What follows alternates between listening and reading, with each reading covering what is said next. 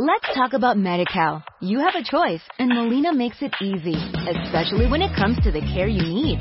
So let's talk about you, about making your life easier, about extra help to manage your health. Let's talk about your needs now and for the future.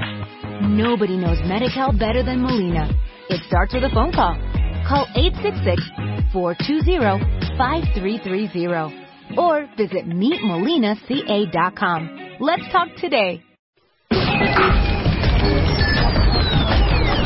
Son las 10 de la mañana y a las 10 de la mañana lo único que México escucha es...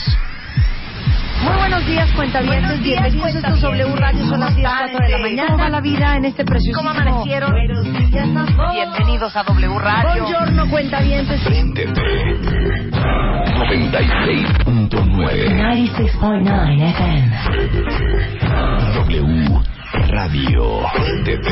96.9 Con Marta de Baile. 96.9 FM. Solo por W Radio.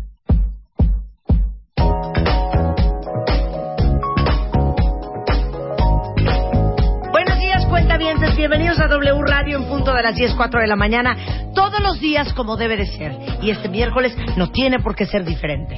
Buenos días, Rebeca Mango. Buenos días, Marta de Baile. ¿Cómo amanecieron, cuentavientes? ¿Qué me dicen? ¿Qué me cuentan? ¿Qué, qué? ¿Qué? Oigan, mañana... novedades? Que se me ocurrió, fíjate qué buena idea tengo cuando tengo insomnio. ¿Qué? Que voy a hacer una alegría muy cañona para los que tengan la colección entera de Moa. Ah, eso está padrísimo. Porque de repente veo en el Twitter muchos tweets de fotos Ujú. de cuentavientes que me enseñan toda su colección. Qué bonitas se ven juntas en todas las revistas Moas. Entonces pensé, oye, qué gran mérito los que tienen la colección completa. Bueno, pues para ellos voy a pensar algo increíble y lo vamos a hacer pronto. Pero a los que no tienen su colección completa, que me falte el 1, que me falte el 4, que me falte el 3, bueno, pues vayan buscando las revistas, se los digo en serio. Porque aparte hay muchos lugares donde Ajá. tienen la colección entera o que todavía tienen números 12 o números 13. Entonces no digan que no les dije. Pero Buenos ¿sabes días. qué? ¿Sabes qué? ¿Sabes qué? Que es también impresionante. ¿Qué? Que no has visto las fotos de por fin. O sea, ahora, por fin. Y ponen la foto de la número uno. Que no la encontraban, por ejemplo. Se siguieron a la dos, a la Sí, tres y todo. exacto. Y así de por fin ya tengo la uno. Entonces hay gente que sí se está rompiendo de verdad el alma por conseguir todas. Los ¿eh? números pasados. Sí, De oye. todos modos, oigan, muy bien esa alegría, fíjate. En muy bien. Alejandro Dumas 241 eh, pueden encontrar sus cositas, ¿eh? Que es la oficina y pueden encontrar cositas. Pues hablen. pasado. Igual, oye, me falta la 6. Oye, la. 10, ¿qué onda? Oye, la 52, ya la Ay, tiene. cállate. Qué fregón, ¿no? Vamos en las seis. Buenos días, don Elio Herrera, ¿cómo está usted? Un privilegio, muy bien, buenos días. ¿Cómo Un estás? privilegio y un placer. Qué bonito, placer, qué bonito ¿cómo empezar el día, el programa. ¿Saben qué cuentavientes? Con un hombre positivo. Sí. Un hombre energético. También. Un hombre lleno de vida. Sí. Claro que sí, como que no. Él es Herrera, es director general de HH Consultores, que es una compañía dedicada al desarrollo humano para la productividad. Helios es el rey de las corporaciones. ¿Qué tal, eh? Da conferencias, talleres de ventas, de productividad. De todo esto, integramos equipos. O sea, miren, Helios Herrera y las transnacionales, miren, uno mismo. Pues Y de trabajamos vida para también, muchas y de ellas, de vida, afortunadamente güey. sí. Coach de vida. Sí, afortunadamente sí. A- a- ayudamos a las empresas a convertir sus grupos en equipos y sus equipos en equipos de alto rendimiento. Ahora, ¿Helios iría a una pequeña empresa?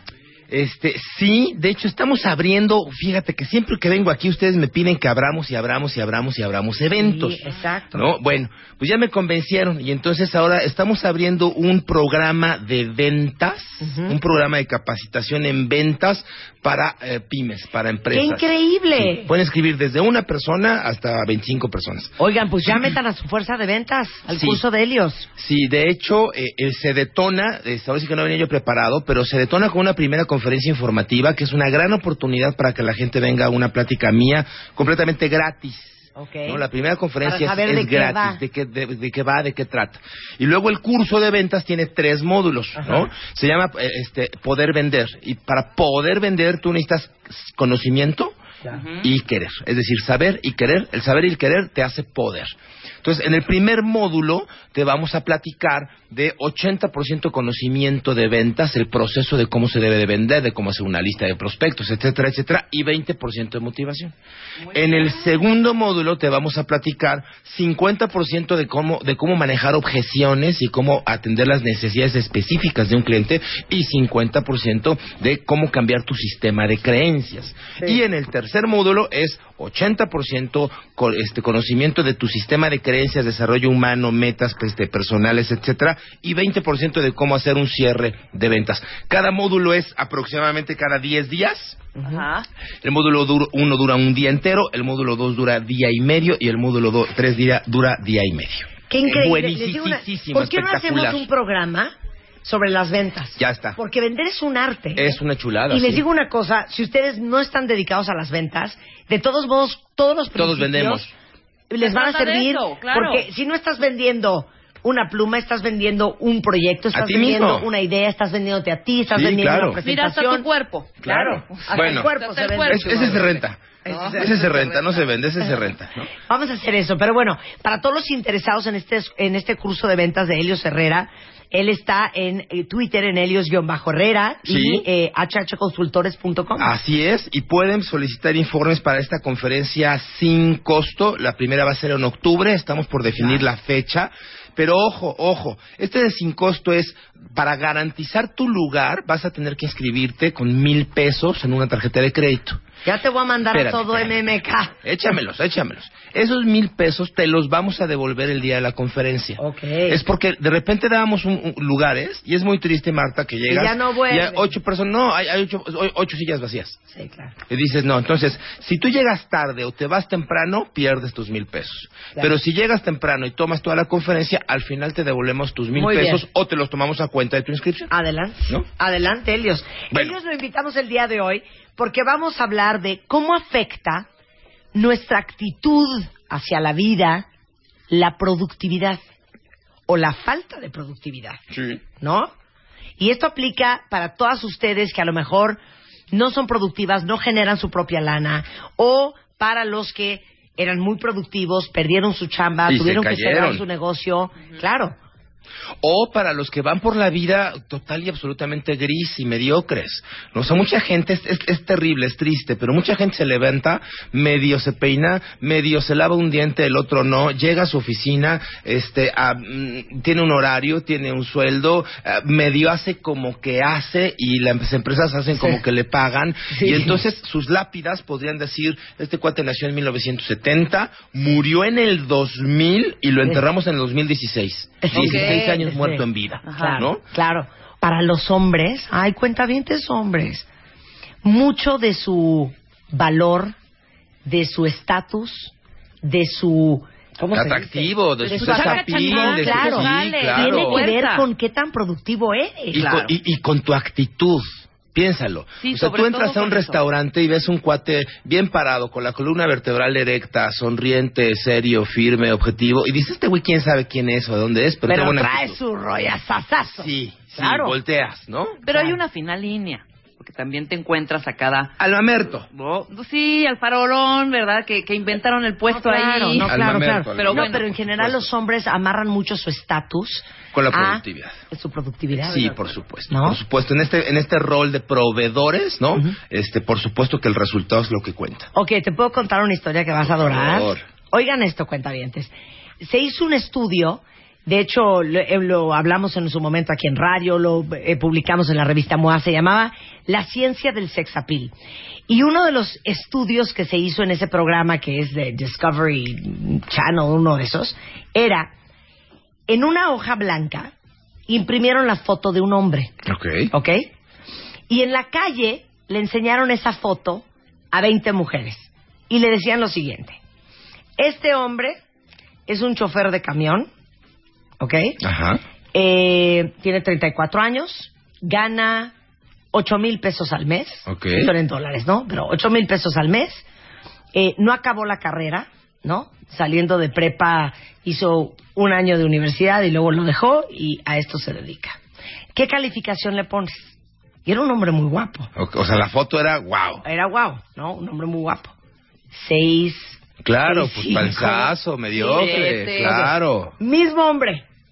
Otro grupo de mujeres dicen, tiene 34 años, es banquero de inversión, es graduado de Harvard. Claro. y Gana un millón de dólares al año. ¿Qué calificación le ponen? Pues de nueve para arriba, claro. 9, 8. Mil punto Claro. ocho. Entonces explica, y decían, oye, viejas interesadas. Y entonces explicaba el científico que no es que la mujer sea interesada. No, Al final, ¿cómo vas a creer? ¿Cómo vas a espérate. creer, maneta? Era ¿Cómo? un rollo Voy a muy explicar, profundo es muy profundo, güey. Sí. La seguridad. Que al, fi- claro, Claro. que al final la mujer está buscando quien le ayude a proteger a su descendencia. Claro, por supuesto. El hombre busca genes Sí. y la mujer busca condiciones.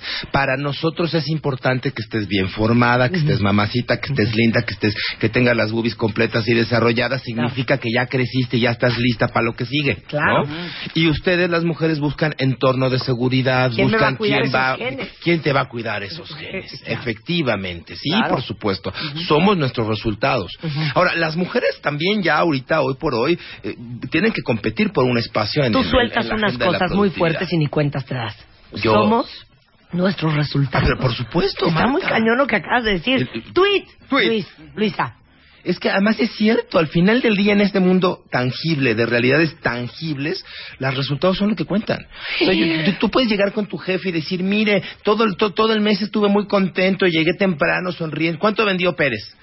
Claro. Eh, eh, eh, no, es que no he vendido. Ah, ya valió. Claro, es que somos nuestros resultados. puede llegar el campeón de ventas, ¿no? Que, Claro. que, que, que el güey llega a lo mejor a las once y media de la, no- de la, de la mañana todos los días, este, con la barba de cuatro Crudón. días. Crudón. porque es que ayer me la puse con los de tal o cual marca jefe, pero pues cerré siete millones de pesos en el contrato. Pérez, váyase usted a tomar un clamato y venga, yo le invito. Somos nuestros resultados. Exacto. ¿no? Yo puedo tener una gran fuerte, intención de bajar de fuerte, peso, claro. ¿no? Somos nuestros resultados. Cuando te ves en el espejo, ¿bajaste peso sí o no? O nada más te hiciste tarugo en el gimnasio este, Claro. y todo lo que perdiste en la caminadora lo ganaste en la pozolería. que fue algo que escribió y habló Helios para nosotros hace poco en Moai, en el programa, que tenía que ver con las cosas que los exitosos no hacen. Correcto. Los exitosos no ponen eh, excusas. No, güey, es que llegué, entonces le hablé, y por eso, traes la presentación. Sí o no.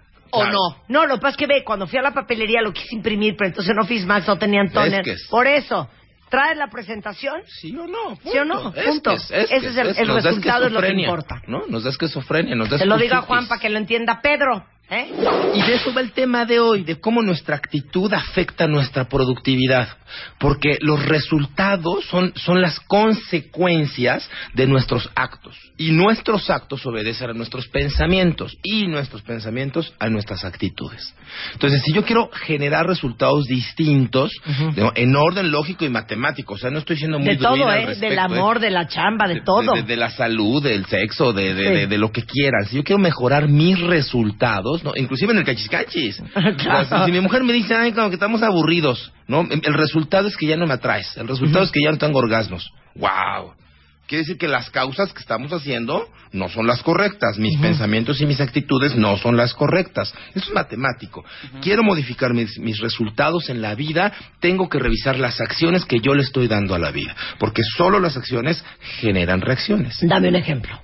Vaya, quiero mejorar mi relación con mi familia, con, mi, con mi esposa. Eh, eh, o sea, la relación huele a huevo podrido, este, no nos llevamos bien, este, me llevo mejor con mi brother que Qué con el flojera de vecino, qué vieja. hueva de vieja, ¿no? Y también ella, ¿no? Dice, ay, este panzón, nada más, este, llega, ya ni, ya, ya ni se perfuma para mí. No me está gustando la relación que tengo, ¿no? Sea porque es muy mala o sea porque ya se empantanó. Sí. Ok, esa realidad no me gusta. Tengo que revisar qué le estoy dando yo a esa relación que genera esta realidad. ¿No? Es, es, es, es así, es sencillo. Que cada que yo de repente a las conferencias les digo, ten mucho cuidado cuando tú le sacas enojos a tu esposa, porque hay 10 güeyes que le quieren sacar sonrisas. Y eso, ustedes como mujeres lo saben mejor que yo. ¿Ya oyeron? Tweet, Luisa, tweet. Entonces, ¿qué le estoy dando yo a esa relación? ¿Cuáles son mis actos concretos? No mis intenciones, no mis deseos, ni lo que dije que iba a hacer. Mis actos concretos. Porque luego nos quedamos nada más con las intenciones, Marta. ¿No? Nos pasa mucho. Mira, ahorita gente que viene escuchando este programa, que viene manejando y que de repente dice, ay, tiene razón este cuate, este, le voy a llevar flores a mi vieja, ¿no? Siguiente semáforo, híjole, sí, sería muy bueno, o sea, pensando, ¿no? Sería muy buena idea que le llevara yo flores. ¿Hace cuánto que no le llevo flores a mi vieja? Se va a prender se va a poner. Es más, se las voy a mandar con un letrerito que diga, ahí voy en la noche. Uy, no sabes. Siguiente semáforo, ¿y dónde compro la chingada de flores ahorita acá? ¿Cómo que? Siguiente semáforo, ay, por cierto, tengo la cita a las cuatro, no se vaya a olvidar confirmar la comida. Siguiente semáforo, llego a la oficina, me estaciono y me embalo en el día. Ajá. Y tuve la intención, las ganas de mandar las flores. No las mandaste. No las mandé. Y estoy llegando en la noche a mi casa esperando una conducta como si las hubiera mandado. Claro, Pues no. claro. Pues no. En la chamba, porque sabemos que casi el 97% de la población mundial odia el trabajo que hace. Entonces pensemos en la chamba. A ver, me imagino que un gran grueso de todos ustedes cuentavientes quisiera ganar más, Todos. quisiera cambiar de área, Sí. quisiera cambiar de compañía, Sí. quisiera cambiar de puesto. Sí. La primera cosa que tienes que hacer es no ser de ese 97% de gente que odia su trabajo. Porque con esa actitud de odio al trabajo, lo que generas es resultados adversos. O sea, imagínate que te digo, te invito a mi casa y tú, ay, qué hueva tu casa, ay, no, huele feo, mano, ay, no, que, o sea, son como las mosquitas de parabrisas, ¿no? O sea, no, no me gusta lo que gano, no me gusta mi puesto, no me gusta lo- a lo que me dedico, no me, no me gusta, no me gusta, no me gusta. Son como las po- mosquitas de parabrisas. ¿Nunca se te ha subido una mosca al parabrisas? No, ahí va. Le abres la ventana y dices, chingue, chingue, chingue, chingue. Le abres la ventana y no se, va- no se va. Entonces, si de plano no te gusta lo que estás haciendo en tu... No lo soporto, no... Híjole, dedícate a otra cosa. Claro. Porque con esa actitud es muy difícil que generes conductas congruentes y resultados congruentes. Bueno, a ver, ¿qué hace, qué hace la gente positiva? ¿Qué hace la Digo, gente la positiva? gente productiva. La gente productiva. O, o- o cómo haces que tu actitud afecte tu productividad? Primero, entendamos que la actitud es el paso uno. Primero, actitud. Attitude is everything. O sea, aunque odies Siempre, que alucines, es todo. llega con una sonrisota y haciendo como si de veras fuera el puesto de tu vida y Ac- que estuvieras ganando millones. Actúa como si. Finge. Eso va- claro, eso va a traer... ¿Cómo actúa? Porque como fíjate si- que eso finge. contagia. Es como Finge. cuando no tienes ganas Actúa de cooperar. como si. Eh, Exactamente. Ya que ¿Eh? estás allá adentro, ya te prendes y ya sales, ¿sabes? Y- y imagínate que actúa como si, actúa como si fueras, como si tu chamba fuera lo mejor del mundo. Actúa como si de veras le dieras gracias a Dios de que tienes trabajo en un país donde hay dos millones ochocientos mil seres humanos de tu edad que no tienen trabajo. Todos los días lo hacemos. O sea, actúa como que tu jefe lo admiras cañón y es un fregonazo. Imagínate, o sea, y, y tú puedes decir, ay, Beli, es que tú no lo conoces. No, no, no, no importa. Actúa como si, por algo está ahí. Y luego, ¿no? Cuando Cuan- tú empiezas a actuar como si, tu actitud cambia, tu postura mental cambia y empiezas a abordar la misma conducta pero con otra carga emocional. ¿Y sabes también qué bueno? resultados cambian. ajá, Cuando te das cuenta y eres súper honesto contigo y dices, el problema soy yo realmente. No es ni mi jefe jetón, ni mi ni Bedoya, la de al lado que me hace la vida de cuadritos, ni este puesto inmundo. Soy yo. Pero cuando ya lo asumes, ¿sabes?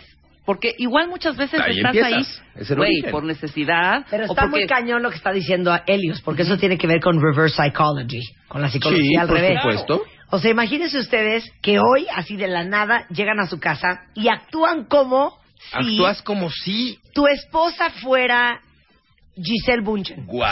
O sea, llegas y le dices, ay, mamacita, la abrazas, le agarras la cintura, le agarras la nalga, le plantas un beso en la boca, este, le dices, le agarras de la mano, le ¿Y dices, por qué "Vente nomás en acá, la boca vamos no a me cenar. Espérate, es que Ah. estamos en la cena, hijo. Sí. Y entonces te la lleva- bajan a cenar a la cocina de su casa. Obviamente a Giselle Bunchen le, que- le querrías cocinar. No, bueno. Entonces le haces unas quesadillas. La querrías cocinar. No, y la querrías cocinar. le haces una... O sea, actúa como si fuera Giselle Bunchen. Sí. ¿Saben qué respuesta recibirían de su esposa después La de otra ¿y se sentiría qué te Giselle. pasa? La otra se va a sentir Giselle. Exactamente. Claro, y la actitud va a se va a cambiar también en superprender, ella. por Exacto, supuesto. ¿no? Déjame ponerlo más doméstico el ejemplo, ¿no? Es la ley del boom. Ahorita en la mañana salí, me enojé con mi vieja. Nos vemos en la noche, sí, sí, la tuya, sí, cómo. no. Adiós. ¿Qué pasa? Yo llego a esta cabina y yo no traigo la carga emocional de mi esposa, porque en este micrófono ante ustedes yo no puedo ser el marido enojado. Yo tengo que ser un consultor, tengo que echarme mi rollo y, y- y hacer lo que hago. Y luego saliendo de aquí voy con una empresa y doy una conferencia. Y tampoco puedo ser el marido que me acabo de, de pelear con mi mujer. No me preguntan, "Eli, ¿tú no te peleas con...? Pues, sí, claro que me peleo con ella, por supuesto. Pero llega la noche y cuando vas rumbo a tu casa, vas manejando, hinche vieja, ahorita. Ahorita va. ¿Dónde nos quedamos en la mañana? Y entonces llegas en el mismo mood con el que te fuiste. Claro. Te esperas, no eres tonto. Sí. O sea, durante el día estás muy sonriente con Estás todo como mundo. si no hubiera pasado Como si nada. no hubiera pasado. Eh, Actúas como si no hubiera pasado, ¿no? Y llegas, abres la puerta y desde que abres la puerta ahorita va a haber... Ya estás de jeta. Ya, ya estás de jeta, Sí. ¿no? Es más, te contienes la risa. Eres lo máximo. Exactamente. Digo, exactamente. No, te contienes la risa y luego, ¿ya llegaste? Pues, ¿qué no me ves? ¿Qué hay de cenar? Ay, ay, prepárate lo que sea. O sea, eh, o sea, si vas a estar, sí, sí, así voy a estar si quieres. Pues, ¿sabes que No quiero. Mejor me hago unas quesadillas, unas quesadillas, me voy yo a dormirme yo solo. Pues, adiós, pues, adiós. Claro. Y siguen en la misma bronca. Sí. ¿Qué pasa si actúas como si? No como si fuera este nadie, simplemente como si no estuvieran enojados. Como si te la estuvieras ligando. Como si estuvieras igual de enamorado que hace cinco años. Y abres la llave, no metes desde que entra con la llave. Mi vida, buenas noches. ¿Dónde está mi gorda? Ah, Ándale, Ana. Y, y- y- y tú eres la gorda enojada, ¿no? Mi vida, buenas noches. Aquí estoy. Ay, mi gordita, ¿cómo estás? Bien, ¿y tú? Híjole, no sabes lo frustrado que estuve todo el día porque me la pasé pensando en ti, en cuando nos conocimos y en cómo tus ojos me iluminan. Bueno, échate un mejor choro también tú, hijo, échale ganas. Bueno, voy ¿Qué es empezando, voy empezando. Tú estás actuando en el mood enojada, o sea, Pues, pues tú, tú eres ¿eh? cambiada. Después de tu actitud en la mañana era lo mínimo. ¿Verdad que sí? ¿Cómo? Es que yo no entiendo cómo siendo un tipo tan imbécil, tan imbécil, me pudiste escoger. Ay, ya, no digas eso. ¿no? A la sí segunda, ya estás. En la mañana, ya estoy. Exactamente. Ya estoy, ya. Ya estás donde tenías que estar. Ya doblé mis manitas. Eh, sí, cuatro o cinco comentarios, ya doblas las rodillitas. O sea, eso ya nada más es cuestión de seguirle echando leña al fuego, ¿no? Ok. Actuar como si. La gente productiva, la gente altamente productiva, identifica que su actitud es la base y que la actitud es modificable a voluntad y Oye, conciencia. pregunta una cuenta en Twitter. A ver, no soporto a mi jefe. Es un perro, es demandante, es exigente y es grosero. Actúa como si. ¿Cómo Actúa así? como si fuera el mejor jefe. Algo bueno de tener que está ahí. Ajá. Actúa como si fuera un gran maestro. Sí. O sea, ¿qué tal que aprendes que cuando seas jefa no vas a ser igual de perra? ¿No? Sí, sí. ¿Qué tal que haces su... O sí, ¿no? Ah, Porque sí. te está generando resultados. O qué tal que aprende, que, que lo visualizas como, como la, proye- la proyección laboral que tiene. ¿Por qué llegó ahí? ¿Por qué, por qué no mejor lo escudriñas lo- y, y ves qué, qué te está pasando? Ahora, otro rollo es cuando piensas que a mí no me toca hacerlo. Claro. A mí no me toca cambiar este entorno. Sí. ¿no? Mira, yo hace muchos años tenía una casa en el Pedregal que era mi oficina. Y a mí me gustaban mucho los perros. Me siguen gustando, pero ya no tengo. Yo tenía perrotes. Así como tú Ajá, tienes un, sí. este, un terranova gigante Sí. maravilloso, yo tenía dos bouviers de Flandes, ¿no? Y entonces me los llevaba yo de la casa a la oficina y, iba- y- y iban conmigo para todos lados. Y mi despacho daba al jardín de la casa del Pedregal. Entonces, pues yo ahí me los llevaba, convivían conmigo los perros, ¿no? Un día me fui a una cita, regreso como a las 7 de la noche, cuando ya prácticamente no había nadie en la oficina, estaba el asistente y nada más, ¿no? Y el perro, este, se había quedado la puerta abierta de la oficina y entre el sillón y el escritorio un mojón de mierda, pero, pero, pero así amplio, o sea, Ajá. así que lo veías Abundante. que decías, qué Como diría tan un amigo, sano, un super cake. Un- pero, pero, pero adornado, o sea, con todo y, y este, y, y fondante y todo, o sea, no, no, una cosa maravillosa, es que bien come este animal, ¿no? Y entonces me le quedo viendo a mi asistente así como, este, oiga, como, no, y ella así me pone una cara de no, oiga, a mí no me toca, ¿no? Y efectivamente, por supuesto que a ella no le tocaba hacer nada, absolutamente nada por levantar eso, pero no le tocaba. Sí. Y entonces, pues, ya, ya no estaba la gente de, de- de la intendencia, en fin, pues agarré papel de baño y la palita y ya sabrás. Pero cuando ya me acerco a levantarla, me doy cuenta que ya estaba seca. O sea, fue hasta frustrante, ya me dejaron ya toda respirada, toda sin alma. O sea, ya, ya decías, bueno, ¿qué pasó aquí, no? ¿Dónde está el espíritu? Y entonces me estaba yo pensando y dije, a ver, no entiendo a mi asistente. Porque efectivamente ya está seca y no le toca levantarla. Sí. Pero durante cuatro horas le tocó respirarla. Sí. O sea, me la dejó toda vacía. ¿no le salía más barato arreglar el problema aunque no le tocara que Claro. padecer el problema? Claro. Y esa es la actitud de, ok, ¿qué puedo yo hacer para que esto cambie? Para que cambie, al menos para mí. El Para patrón mí no va a dejar de traer a sus Sí, perros, claro. ¿No? Claro. Pero yo sí puedo limpiarlo y cerrar la puerta para que no vuelva a suceder. Y actuar como Y- si y actuar estoy como- feliz.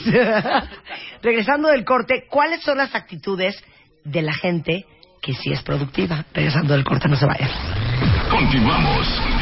Continuamos. Conti- conti- Marta de baile. Marta de baile en W. Escucha. Ya regresamos. Regresamos. Marta de baile en W. Marta de baile. Préndete.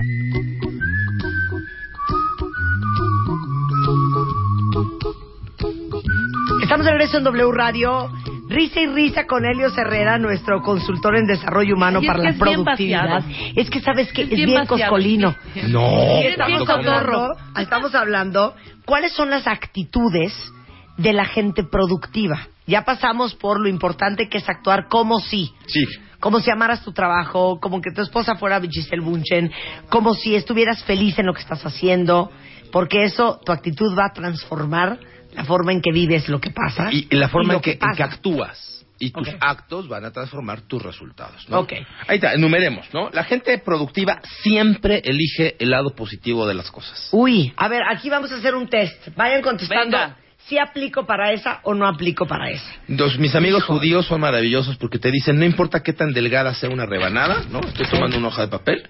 Por muy delgada que sea, siempre tiene una cara buena y una cara mala. Entonces puedes elegir el lado positivo de las cosas. Ojo, no estoy viendo que, no estoy diciendo que te vayas este como un falso optimista, ¿no? Este con tus o- con tus lentes rosas y que todo lo veas bonito y que todo lo veas lindo. No, Eh, también tienes que ser Tienes realista. que ser objetivo. Tienes que ser objetivo. Claro. Pero en la peor de las situaciones, siempre hay algo que puedes aprovechar. Siempre hay de una palanca de donde yo te estoy a punto de ponerme que no aplicaba, pero sí aplico. Sí, claro. O sea, tú, tú, tú ves una, una situación y lo conviertes en oportunidad rapidito. Sí, ok. Entonces apúntense sí o no para eso. Ok, dos. La gente productiva se comporta como si ya fuera lo que quiere llegar a ser, ¿no? Lo que hablamos hace rato, actúa como si. La gente productiva identifica, a ver, yo quiero ser el mejor padre. Hace una lista de las cinco o siete cosas que tiene que hacer para convertirse en el mejor padre. ¿No? ¿Qué es para ti ser el mejor padre? A lo mejor el, el mejor padre es este, pasar tiempo con tus hijos o ayudar a las tareas, o qué es para ti. La gente productiva dice que, que soy el mejor vendedor. Si yo ya fuera el mejor vendedor de mi empresa, ¿cómo me comportaría? ¿Cómo Claro. vestiría? ¿A qué hora llegaría? ¿Cuánto tiempo leería a diario? ¿no? Y actuó como si ya lo fuera. Hasta que me convierto en eso. Como, como dice, no, no hay que vestirse para la chamba que uno tiene, hay que vestirse para la chamba que uno quiere. Tal cual. ¿No? Sí, claro, claro. Hacia dónde, dónde estoy, dónde quiero estar y actúa como si ya estuvieras allá. Y no es vestirse de qué traje te vas a poner o qué falda te vas a poner, No, es- es la actitud. qué actitud te vas a poner encima. Y es que es que esto determina la forma en la que te comportas y la forma en que abres o no abres las puertas que te están esperando allá adelante. Ok, va, muy bien. Yo voy muy bien. Rebeca, ¿cómo vas? Muy bien. Muy bien, ok. Número tres, la gente productiva genera los cambios que necesita hacer en su vida para lograr lo que quiere lograr. Que aquí es donde la marrana tuerce el rabo. Porque todo el mundo dice querer, Pero estás dispuesto a pagar el precio. exactamente, pero estás dispuesta a pagar el precio, Sí. ahí es donde se complica el asunto. Fíjate que te van a dar el, el programa estelar de la BBC de Londres, Marta. Te tienes que ir a vivir allá en un mes. Claro. ¿Vas o no vas? Punto. Ay, pero es que aquí mi audiencia y mi revista, y es que ya tengo, y acá yo soy. Pues sí, allá vas a ser. Sí, ¿Estás dispuesto o no estás dispuesto al cambio? claro. ¡Auch! Es, es, es, es, frío, ¿no? Claro. Y somos lo que nos atrevemos a hacer, somos nuestros resultados. Nuestros resultados se construyen con nuestra conducta y nuestra conducta con nuestras decisiones, ¿no? Claro. Entonces, a, a- a cambiar lo que hay que cambiar. La gente productiva también generalmente recibe lo que desea de la vida y en caso de que esto no suceda, analizan qué estoy dando a cambio. O sea, no estoy obteniendo el resultado, no culpo a nadie, no es culpa de mi jefe, ni del gobierno, ni de la crisis, ni de Dios, ni de eso, de eso Ni de la suerte. Ni de la suerte, ni el del destino, ni no. En el momento en que tú culpabilizas a otros o responsabilizas a otros de tus éxitos o de tus fracasos, te pierdes la oportunidad de intervenir en el proceso. Entonces, oye, qué, qué- qué- qué bien que, que- que tienes un matrimonio estable y seguro. Ay, es que suerte, gracias a Dios. No, espérame, no, es No, cierto. bueno. Tú le has chambeas. cambiado, claro. ¿no? Tú le chambeas, tú, tú, tú te esfuerzas, tú haces lo necesario, ¿no? Entonces, cuando tú responsabilizas a otros de tu éxito o de tu fracaso, te estás perdiendo la posibilidad de cambio, ¿no? Y, y es que de veras da un poco de asco, pero hay gente que le echa la culpa. Bueno, yo he visto que gente que le echa la culpa al mismo Dios. No, mañana a las 8 en punto. Mm, Pues si Dios quiere. Y el cuate llega a las 11, ¿qué pasó? No, pues es que Dios no quiso. No, bueno. Entonces, si no estás obteniendo lo que quieres de la vida, revisa qué le estás dando, qué le estás tú ofreciendo. Está muy duro hoy, Helios, ¿eh? Muy duro, cuentavientes. Objetivo nomás. A ver. Hasta Coscolino me dijiste hace rato. Las cinco se van a jalar los pelos de la cabeza. La gente productiva tiene alta autoestima. Identifica que vale. Cuando tú te identificas poderoso, valioso, como alguien digno de, las cosas empiezan a suceder. Y fíjate qué cañón y qué perverso es el mundo. ¿Cuántos de ustedes no conocen a hombres y mujeres que se sienten Juan Camaney y que increíblemente las cosas les salen como si fuera Juan Camaney? Pues claro. Claro. Es la actitud correcta. Sí, por supuesto, tú lo proyectas. Tienes, tienes que hacerte primero un espacio mental para ocuparlo con el éxito que quieres obtener de la vida. Esto es como los peces en una pecera. Yo no sé si ustedes sabían, pero los reptiles, ¿no? Crecen a partir del espacio que tienen. Si tú pones un pez en una pecera chiquita, o un lagarto en una pecera chiquita de un metro, ese lagarto se va a desarrollar a 60 centímetros. Si a ese lagarto o al hermano gemelo del lagarto lo pones en una pecera o un estanque de 5 metros, ese lagarto va a crecer un metro ochenta o dos metros. El mismo lagarto, la misma genética, el hermano gemelo, ¿no? Tienes que abrir un espacio en tu mente. Tu mente es tu pecera tienes que abrir un espacio en tu mente para entender y expandir tu realidad. Y esto también tiene que ver con actitud, ¿no? ¿Cómo puedo yo decir que actúo como si si en mi mente no me la creo? Claro, es que ese es el punto. No, no la creemos. Y es autoestima. Dicen, oye, ¿qué les falta a las mujeres en México para que no la creamos? ¿No más? Porque la fortaleza interna, el poder, el talento, todo eso, lo la pasión, lo tenemos. El problema es que no te la crees. Sí. Sí. Y si no te la crees, no creas lo que crees. Creamos lo que creemos. Y si tú no crees, pues ¿cómo que te va a creer alguien más? Esos son los fantoches de los que hablábamos hace unos minutos, ¿no? Del cuate que parece que trae una super actitud y que te le acercas y que la verdad es que es tímido y que la verdad es que no sabiente y no, que no hace. peso, claro. Porque se está fabricando con maquillaje algo que no está creyendo, entendiendo. Ahora, tampoco se trata de mirarte en el espejo y decir yo puedo, yo puedo, yo puedo, yo puedo. No. Explícate por qué puedes. Haz una lista de las cosas buenas que tienes, identifica los cómo sí de tu vida y a partir de esos cómo sí, de en qué eres bueno, de en qué eres mala, ve comprando autoestima a partir de las cosas buenas que tengas. Vaya, no tienes que dorarte la píldora, la píldora ya está dorada. Tienes que darte cuenta de las cosas buenas, de las cosas que tienes a favor y eso amplifica tu, tu autoestima. Ok. Seis. La gente productiva está consciente y actúa en consecuencia controlando sus actitudes ante lo que le ofrece la vida. No entendí, profesor. Del Carnegie diría, somos un 10% lo que te pasa y un 90% cómo decides reaccionar A lo que te pasa. a lo que te pasa. Claro. En forma consciente, tú decides reaccionar a lo que te pasa. ¿no? Y la gente productiva decide reaccionar de forma proactiva. Punto. Dame un ejemplo. Este, hay un cambio en la empresa y resulta que me corrieron. La gente productiva dice, bien, esta es la oportunidad que estaba yo esperando para independizarme. Este, llevaba yo muchos años pensando en poner un negocio, en buscar un currículum, en hacer algo. Entonces voy a tomar este despido masivo como la oportunidad de ponerme a disposición en el mercado laboral. ¿no? Entonces lo veo como una oportunidad, lo veo como un reto y no lo veo como un, ay, ¿y ahora qué voy a hacer? ¿Y de qué van a comer mis hijos? ¿Y mañana qué voy-?" No, estoy preparado y dispuesto, decido actuar a. ¿no? Ok. Punto número siete. La gente productiva tiene una actitud de triunfo. Si se cae, se levanta, que es de lo que estábamos hablando. Si te caes, Siempre. te levantas, siempre. Siempre. A ver, Marta, tú vas caminando sobre Tlalpan, te tropiezas con tus tacanzotes divinos, ¿no? Sí. Y pues, suelo, ¿no? Ahí va en la rodilla y ahí, ahí, ¡pum! Cayó Marta. ¿Te dejas ahí tirada? No. No, ¿verdad? Te levantas. Oye, cinco pasos después te vuelves a tropezar. ¿Te dejas ahí tirada, Marreca? No. No. Oye, y si por lo que tú quieras, 17 veces te, te caíste en el mismo día, la 17 ahí te quedas ya, ¿no? No. No. No, Levanta. ¿Y por no. qué? ¿Por qué, dejas, por, qué no le, por, qué, por qué no te quedas ahí tirada, Rebeca? ¿Por qué no te quedas ahí tirada, Marta? Porque hay que seguir. Porque hay que seguir. Fíjate, ni siquiera encuentro una razón para para Claro, para no obvio, quedarte. obvio, Como exacto. obvio, pues ya sacúdate el chingadazo y vas y caminas. A lo mejor vas después con el médico y te checas el mareo y ves por qué estás cayendo. pues no Oye, te que, dejas que ahí. mi novio me pintó el cuerno. Levántate. Pues levántate, Oye, que me corrieron del trabajo. levántate. Búscate otro. Otro novio o otro trabajo.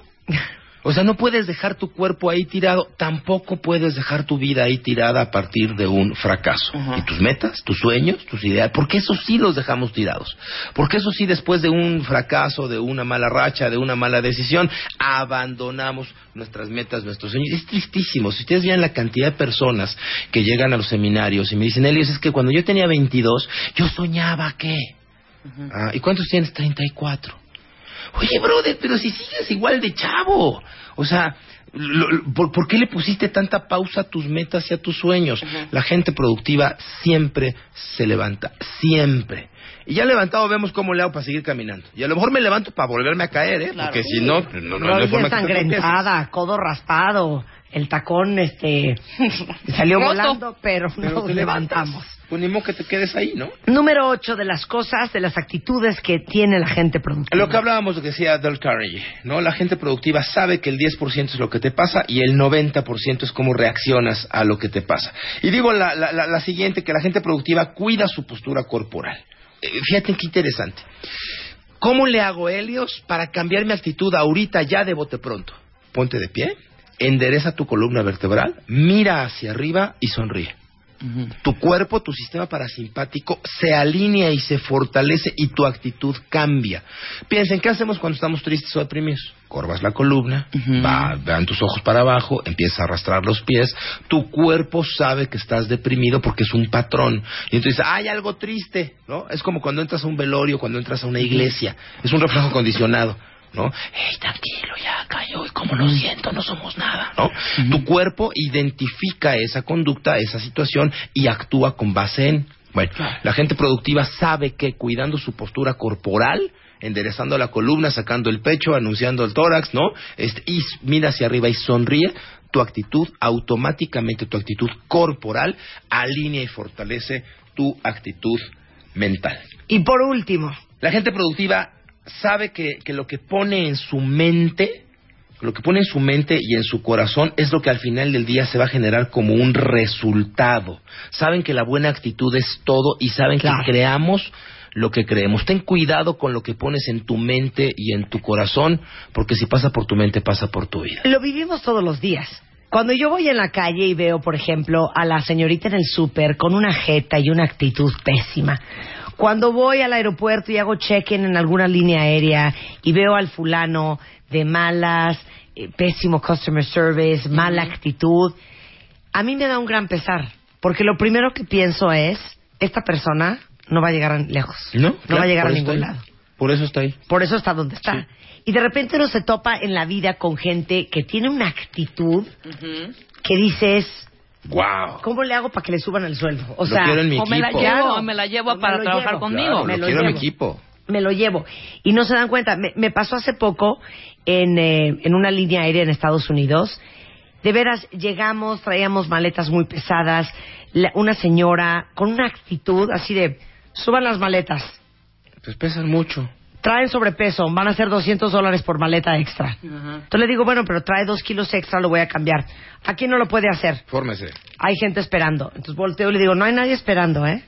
Lo voy a hacer aquí. Entonces cambio un par de cosas de una maleta a otra. Ya la subo. Está bien, pase. Bueno, terminé mi check-in. Terminando dije, no puedo, no me puedo aguantar. Le voy a decir Le una dije, fresca. Te digo algo, si yo fuera el supervisor en ¿Ya turno, no trabajarías aquí? ya no trabajarías aquí. Claro. Porque te digo una cosa, no solamente pones en mal el nombre de esta línea aérea, sino que yo hoy, que soy pasajera de esta línea, me hiciste pasar una pésima experiencia. No solamente hablas muy mal de ti, hablas muy mal de la compañía para la que trabajas. Y Porque que te mantiene ahí. ¿Y qué dijo? ¿Qué dijo? Sí, nada más se me quedó viendo con cara de... No me importa. Antes Qué no- bueno que le... Yo también, yo también, maleta, cada ¿no? vez que hay alguien con mala actitud, hay que señalárselo. Call on them, Un call on tip, them. un tip muy sencillo que yo creo que puede aplicar ahorita a toda la gente es piensa como tu jefe o como tu cliente. Eso está buenísimo. ¿Tú te, tú te ascenderías? Si tú dijeras, a ver, este, Helios es un mi subordinado, Sí. ¿no? Es eficiente, tengo que correr a cinco, ¿correría Helios o me quedo Sí. con él? Sí. ¿No? O sea, es, la gente... Tú la te gente- subirías el sueldo, tú te No, correrías, sí. tú te darías una... Tú te una- comprarías. Dando una promoción, ajá. ¿Tú te comprarías si eres vendedor? O sea, mírate en el espejo, que es un ejercicio que yo le pido a toda la gente. Antes lee tu casa, mírate en el espejo y pregúntate, así como vienes, ¿qué proyectas? ¿Confiarías en ti? ¿Te darías el contrato? ¿Te comprarías? ¿Te creerías lo que te estás diciendo? ¿No? Claro. Piensa como tu jefe o piensa como tu cliente y modifica tu actitud. Bueno, pues ahí están los, los pensamientos que nos deja Helios para este miércoles. Oye, hay un curso, cuentavientes, VIP, de cómo hablar en público. ¡Guau! ¿Que sabían qué es lo que más pánico le da a los seres humanos? Es el tercer temor de la humanidad. Está cañón. La gente Cañón. tiene miedo a las alturas, a la muerte y a hablar en público. Hablar en ese orden, ¿eh? ¿No vas a dar clases? Voy a dar 17 y 18 de octubre para un grupo de no más de 30 personas en la Ciudad de México, este, personalmente las 15 horas, todos los dos días.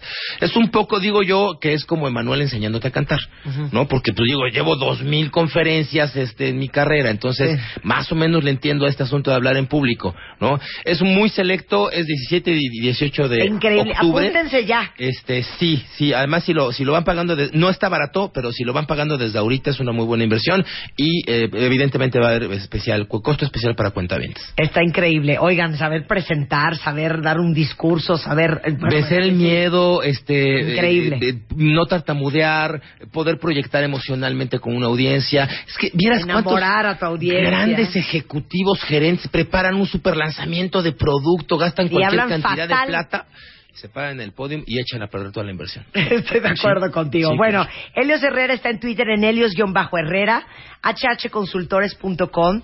Tiene un eh, newsletter mensual que se pueden eh, suscribir Sí, a él por en supuesto, su ahí página. en la página. ¿Y el teléfono? 5615-4080. Entonces, eh, 5615-4080, Helios-Herrera. Vénganse al curso de ventas y vénganse al curso de cómo hablar en público. Un placer, querido. Un privilegio, gracias. Hacemos un corte rapidísimo y regresamos. No se vayan, ya volvemos. Ya volvemos. Marta de baile en W.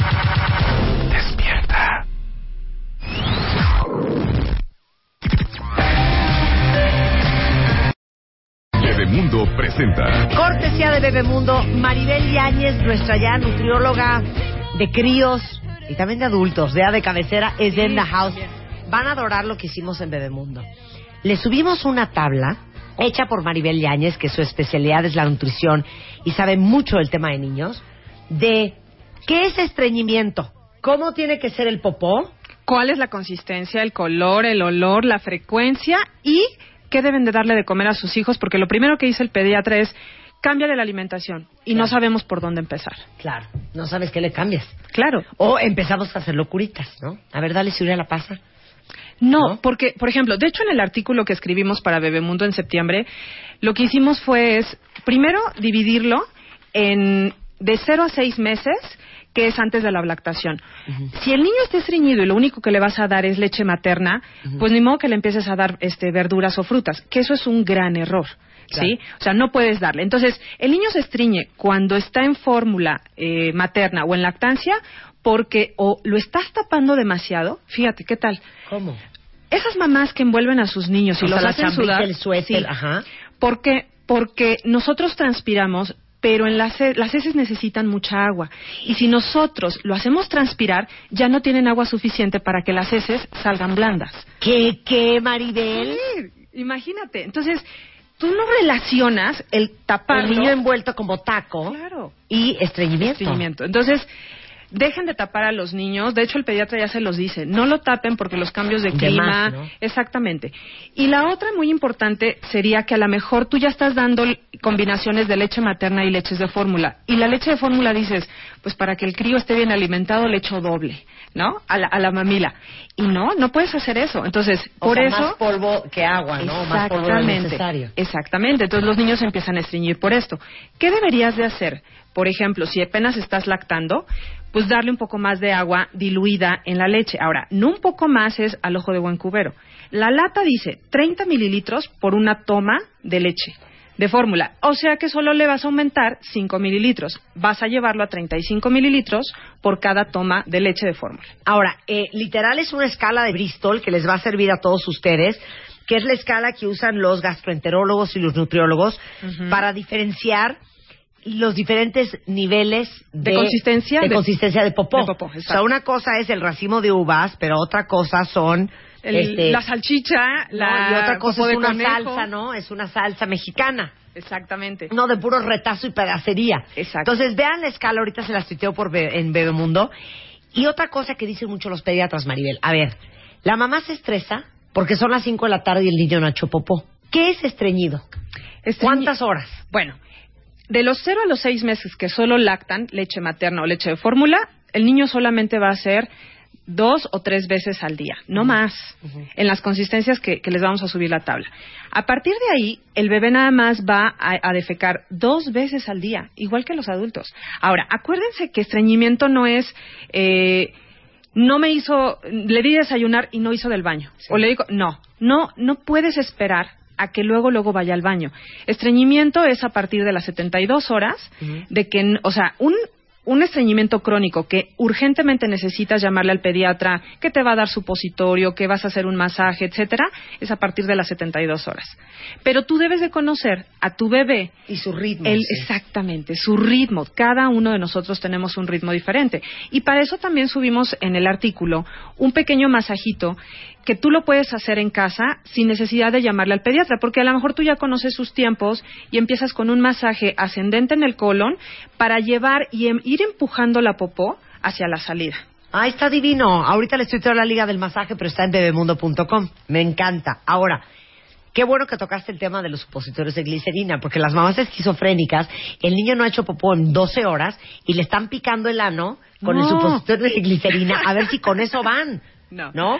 No. O hacerle unas unas compotas y unas pociones de eh, té de Ciruela pasa. no de ciruela pasa, para que vayan al baño.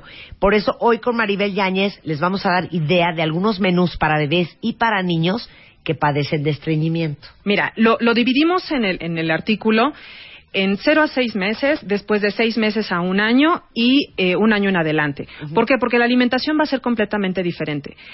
¿Qué le vas a dar a un niño que estás ablactando a los 8 meses si solamente le has dado cereal, que es avena, eh, frutas y verduras? Claro. ¿No? Entonces, no empiecen con, con este metamucil. no, así No. oye, si le damos una cucharadita de tamarindo, no, oigan, por o de favor. aceite de resino. Eso es un purgante. Entonces, eso es a partir del año de edad, que cuando nuestras mamás nos purgaban, nos hacían con, con aceite. Y que de milagro estamos vivos. Claro, porque es malísimo. Entonces, eh, yo lo que les recomendaría es, de los seis al, al primer año de, de edad, nada más agreguen más verduras eh, con la cáscara. No le quiten, ¿para qué quitarle la cáscara del chayote? ¿Para qué quitarle la cáscara de la manzana? Déjenselo, igual la zanahoria. Como que tenemos una fijación de quitarle esto feyecito que se ve de la pobre zanahoria, pero es la fibra.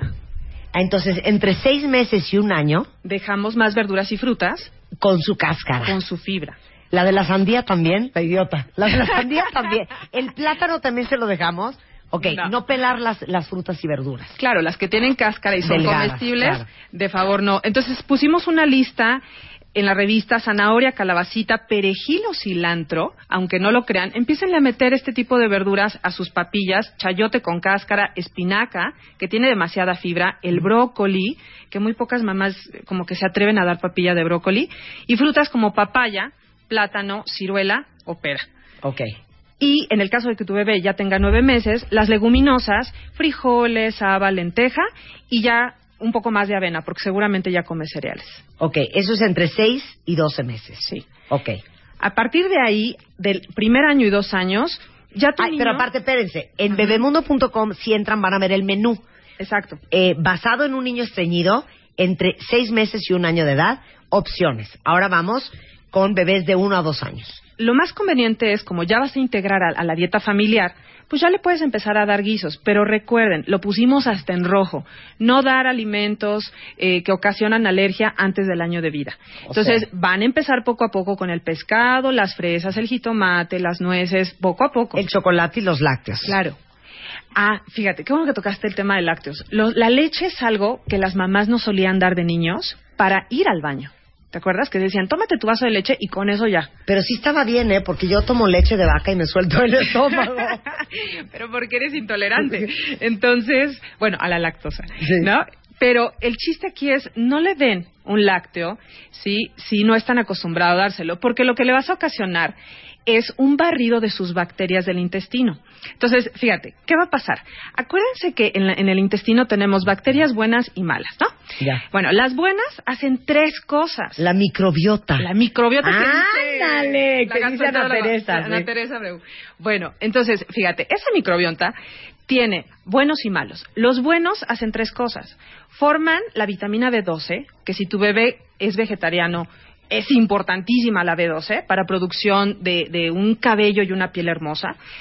Ahí está el sistema inmune, o sea, mamás, si empiezan a dar que aceite resino y empiezan a o lácteos y empiezan a barrer estos pobres animalitos que viven ahí, pues se van a enfermar sus hijos. Muy seguido. Entonces, yo siempre digo que, que, que la salud de tu intestino se nota en tu piel. Claro. ¿No? Porque ahí está la vitamina B12.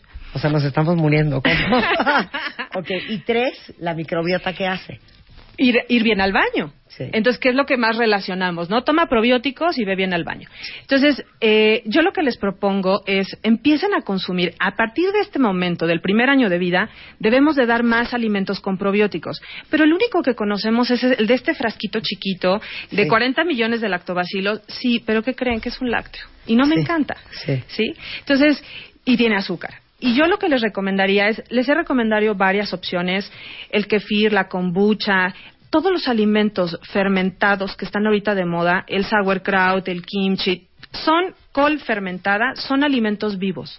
Consigan ¿Y lo puede comer un niño a partir de un año de edad? Sí, y hoy te traje una bebida que se llama este kombucha, para que la pruebes también, que es una bebida con gasecito y a partir del año de edad se lo podemos empezar a dar al bebé. ¿Qué es la kombucha? Es un té verde fermentado con un toquecito de gas, no tiene alcohol. Como es un fermento, pues bueno, llega a producir alcohol, pero no es que tu bebé se vaya a poner borracho. Entonces le vas a dar eh, un vasito tequilero y se lo va a tomar. Y esto, yo prefiero dar lactobacilos en forma de alimento que en forma de medicamento. El medicamento, a menos que ya el gastroenterólogo diga, está, está muy mal tu bebé. Pero la verdad es que a través de la alimentación lo podemos hacer. Ok, y pusiste en bebemundo.com una lista de todos los, De los todos los probióticos alimentos. naturales. Exactamente. Pero hacerte aquí un paréntesis. O le das de comer a las bacterias que viven ahí o le metes más bacterias. Entonces, estas bacterias, estos alimentos que te comento son probióticos y los prebióticos, que es el alimento para las bacterias, es la fibra. Por eso mandamos tantas cosas con fibra a los nutriólogos. Dale cáscara, dale pan integral. Entonces, ¿ven lo importante de comer con integral o, o con fibra? No solamente es para ir bien No, y la última vez que estuvo Ana Teresa Abreu, nuestra fisióloga digestiva y gastroenteróloga, estábamos explicando que de repente uno no hace la relación, así como explicaste, de envuelves al niño, el niño suda, se deshidrata, entonces la popó es más dura. Igualmente no relacionamos el hecho de que los hijos se enferman muy seguido Claro. y pensar que es que no traen ya microbiota en el intestino porque ha tomado antibióticos, porque come fatal, entonces ya su sistema inmunológico está Deprimido. comprometido, ¿no? Exactamente, pero tú no relacionas que porque tú no le das fibra a tu hijo, este Se enferme de se gripa enferma. cada rato. O Claro. este o en estos cambios de clima, de repente ya está con todos con, con todas las enfermedades. Claro. ¿no? Ok. Está el menú en bebemundo.com para los niños estreñidos entre uno y dos años, más todos los tips que les está dando Maribel Yáñez. Ujú. A partir de los dos años en adelante, y de veras se los digo, si ustedes no tienen buenos hábitos alimenticios, es bien difícil inculcárselos a nuestros hijos. Entonces, hay gente que se dedica mucho al tema de niños. Consulten, lean, vayan con la nutrióloga, pregúntenle a Maribel, a ver qué hago, cómo. Si tienen niños melindrosos que comen fatal, que no quieren comer nada, que nada quieren probar, desde ahorita pónganse las pilas, porque la nutrición no es retroactiva. Lo que no hicieron los primeros seis años, no crean que metiéndoles altas dosis de probióticos, vitaminas, calcio y todo a partir de los seis años van a poder revertir Claro. todo lo que el niño perdió los primeros seis años de su vida. Totalmente. ¿No? ¿No? no, solo hay que dar vitaminas a los niños, hay que dar alimentos eh, que tengan vida, funcionales, eh, con minerales. O sea, no solamente agreguen puras vitaminas. ¿eh? Bueno, aquí Blanca Juana que sigue en el estudio, que siempre me regaña y me critica y yo, pues yo sufro mucho con esta compañía Maribel Llanes, porque ella, si vamos a un bella. restaurante a comer juntas, ella es la que pide escamoles al vino tinto, eh, sesos con pata, verdolagas con no sé qué, una comida Exagerada. complicadísima. Y entonces siempre me ningunea porque yo no sé comer. Y así como uno dice, es que en mi casa nunca me enseñaron a comer. Claro. ¿no? Claro. Sus hijos comen. Maravilloso, o sea, de sopa todo. de cebolla. De todo, sí. Me muero por unos ostiones. Ay, qué rico unos charales. Y los niños, o sea, la menor tiene cuatro años. Así como no te enseñaron a comer sofisticado, bueno, igualmente a los niños hay que enseñarles a comer bien desde que son chiquitos. Lo hemos dicho siempre cuando venimos.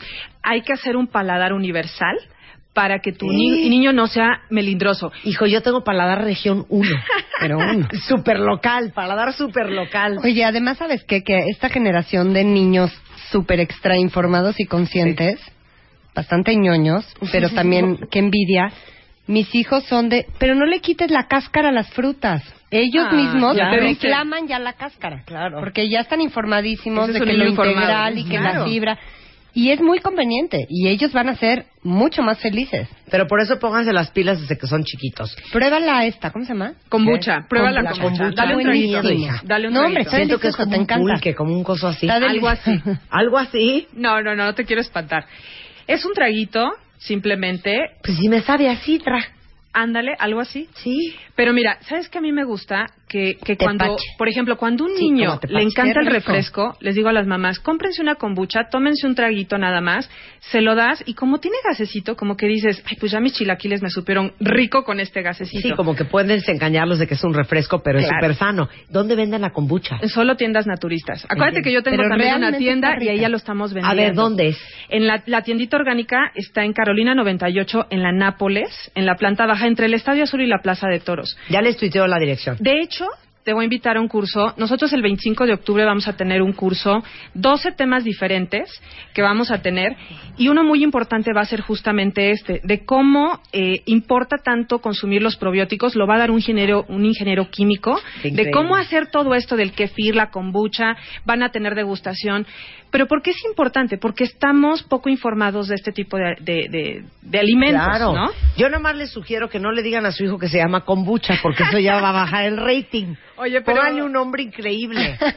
no, qué pero crees kombucha que- no está nada vendedor. El otro día estaba leyendo InStyle y me sorprendió que le hacían un reportaje a Jennifer López y decía, yo tomo kombucha para tener el vientre plano. ¿Por qué? Tiene lógica. ¿Qué? Hija, manda kombucha. ¿Qué te Pero a ver, pasa? ¿cuál es la lógica entre el vientre plano? A ver, porque ¿qué es lo que hacen las bacterias malas? Inflaman el intestino Claro. y te sacan gases. Andas y tú estás... Exactamente. Andas este, con gases y andas inflamada. O sea, me la voy a tomar Vidal, hija.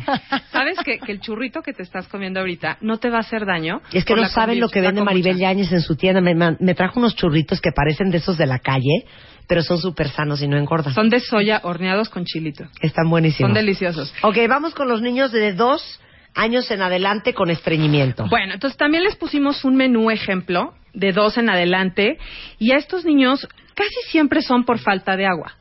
Entonces, eh, la falta de agua en un niño de, de, de la escuela, o sea, preescolar, casi siempre es porque nada más toma traguitos al día. Entonces, yo lo que les recomiendo es metan estas tres cosas, frutas y verduras con fibra, más kombucha, más kefir, más kimchi, más de estos alimentos y empiecen a darles más agua de forma natural. Ahora, agreguen agua de forma divertida.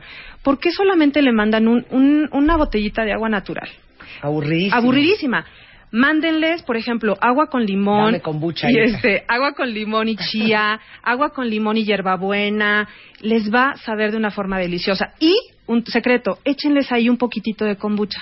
Les va a encantar a los Ya, niños. no digas kombucha, hija. Vamos a ponerle, ¿cómo le ponemos a este drink? A mí me encanta Ay, mamá, ¿cómo suena así? Ma, ¿me das un poco de cocorito? Suena mejor. Dame un poco de cocorito. A mí se me hace que kombucha es una gran palabra. Es muy infantil, está lo máximo kombucha. Sí, es Quiero mi kombucha. Me Es encantó. child friendly kombucha. Bueno, entonces, Bueno, entonces pueden agregar agua a través de, por ejemplo, no le manden un agua de papaya. O sea, se va a fermentar y el niño te lo va, bueno, a vomitar. caliente de lonche. ¿sabes qué, es, guácala. ¿sabes qué es un crimen también? Agua de melón. No. agua de melón caliente está cañón. pero el agua- O agua de piña, hija, imagínate, No, nada a las que 12 del día en el rayo del sol. Oye, pero limonada con hierbabuena hicieron mis hijos ahorita y vendieron. ¿Te acuerdas cuando vendías? Ajá. vendieron limonada con hierbabuena. ¿Y fue un éxito? tan sexy la limonada con hierbabuena y además ellos la hicieron. Les hizo muchísima ilusión. Mira, limonada. Te voy a dar una receta Ajá. que sabe como a, como a este, a mojito, que yo se los mando muchos a mis pacientes como colación. Una tapita de aloe vera.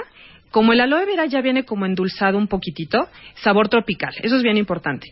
Y le vas a poner el jugo de un limón, eh, un trozo de pepino con todo y cáscara, sin semilla para que no lo, no lo inflame. Y eh, me falta un ingrediente. Eh, limón, ah, y chía. Y una cucharadita de chía. Buenísimo. Lo mueles, no vas a sentir la chía, pero le vas a ver exactamente como entre mojito, limonada. Ay, ya no le tienes que poner dulce. No sabes qué delicia y el cutis y la digestión cómo la vas a tener. Ok, entonces, eh, me quedé en no le manden una botella de agua horrenda, simple, espantosa. Entonces, ¿qué sí le mandamos? ¿Cómo decoramos estas, el estas agua? combinaciones de, de una hierba aromática, hierbabuena, menta, perejil, cilantro. Bueno, nada más, aquí quiero hacer una observación. El, el cilantro y el perejil, fíjate que eso también se lo deben de tomar los adultos, porque el cilantro y el perejil, aparte de ser afrodisíaco, tiene demasiado zinc que estimula nuestro sistema inmune y también nuestro cerebro y también las ganitas. Entonces, para las mamás que anden buscando embarazarse, eh, dénselo al Pues esposo. que anden buscando más que nada cooperar. También, también, también le da su, su, su smoothie de aloe vera con perejil y es una maravilla. Y a los niños también les puedes dar su agua de limón con perejil y es una delicia. Y el perejil aparte tiene proteína, aunque no lo creamos. Entonces le estás dando un shot de energía y de nutrimentos importantes. Muy bien. Bueno, tenemos todo el menú de niños de dos años en adelante que necesiten tomar más agua de la que toman. Decoren el agua. Yo no quedé convencida con el perejil y el cilantro. ¿eh? Con la chía, con la menta, ¿Sabes con qué? la jamaica. Hay que de hacer un, un texto de, de aguas. chiquitos. De aguas. Porque Sí, de luego agua de limón, agua de limón, agua de limón. ¿Cómo agua de decorar limón las con qué, aguas? agua de naranja con qué. Hay Claro. que hacer. Sí. Estaría padre, como unos cócteles ahí para los niños. Otra es, por ejemplo, en la noche dejen unas rodajas de naranja en la jarra de agua.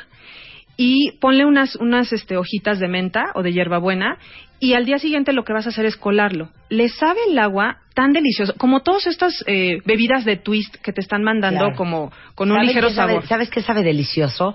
Hay restaurantes así muy tú las traes que te sirven el agua y luego te traen una charola. Y en la charola hay rebanadas de naranja, rebanadas de limón y rebanadas de pepino.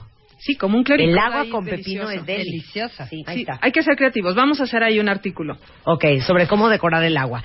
Toda la información está en bebemundo.com, cortesía de Maribel Yáñez, que tiene esta tiendita orgánica deliciosa en la Colina Nápoles, aquí en el DF, que está en la calle de Carolina. 98 en la planta baja y abrimos de lunes a domingo. Ahí nos tienen y yo estoy el fin de semana ahí todo el tiempo para contestar dudas.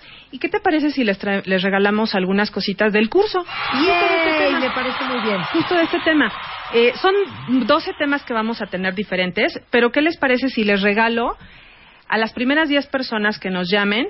Eh, ahorita les doy el teléfono, pero les vamos a regalar eh, pases para entrar gratis al curso de taller de huertos urbanos para que hagan y planten sus lechugas, su rábano, su jitomate, que los niños hagan esto y que también se lo coman. Les vamos a regalar otro que ¿qué crees? Que nos va a dar un taller Ana Mar Orihuela Ay, de técnicas de controlar la ansiedad, este, porque también la tenemos a dieta Ana Mar, y entonces para que también les enseñe de cómo pasas el proceso de bajar de peso y el curso de probióticos para que eh, aprendan a hacer todas estas bebidas en su casa. Buenísimo. Entonces, manden un tweet ya, arroba Marta de Baile, ID de Cuentaviente y arroban a A Nut Maribel Llanes, pero de todas maneras se lo vamos Nut, a poner. N-U-T, Maribel Yáñez. Maribel Yáñez. Y a quien nos llame también al 55 23 41 91. Gracias, Maribel. A ti te Un quiero. placer. Ya regresamos. Regresamos. Marta de baile en W. Marta de baile. Préndete. Cuentavientes adorados, para todos los niños que no están estreñidos, invité al doctor Héctor David Vera, que es pediatra neonatólogo, para que ustedes también aprendan hoy, después de que ya aprendimos el estreñimiento con la nutrióloga Maribel Yáñez, qué hay que ponerle a los críos en las pompas. O sea, desde jabón, champú, loción, eh, perfume, que sí, que no, unos inventos, pobres- pobres unas pastas súper espesas que luego para quitárselas los irritaste más de lo que los ayudaste. Entonces, vamos a hablar con algo que es muy importante que sepan cómo se llama, qué es y cómo se ve. Bienvenido, Héctor. Óxido de zinc. Bueno, bien, el óxido de zinc es un compuesto químico soluble en agua, de color blanco, tiene una alta capacidad eh, calorífica, se puede utilizar como pomada o bien como polvo antiséptico. Ujú. Déjenme decirles que el óxido de zinc está presente en cientos de enzimas eh, de nuestro organismo y que participa de manera muy activa en el funcionamiento de muchas de las cosas de protección en nuestro cuerpo. Ajá. Pero, ¿cuál es el óxido de zinc? Cualquier cosa que sea blanco, porque estoy pensando, por ejemplo, hasta el bloqueador solar que usan los surfers, que es blanco, blanco, blanco. Y eso tiene óxido de zinc, por ejemplo. Puede tener óxido Puede de zinc. tener así óxido de es, zinc. En efecto. O algunas cremas para las nalguillas de los bebés tienen óxido de zinc. Así es, en ¿no? efecto, tiene- ¿Y cómo funciona el óxido de zinc? Héctor? Bueno, el óxido de zinc tiene la propiedad de que nos ayuda a cerrar los poros de la piel. Ajá. Correcto. Esta sustancia hace que se cierren los poros de la piel y esto nos trae como consecuencia protección, proteger ante agentes externos. Hay muchos tipos de agentes externos.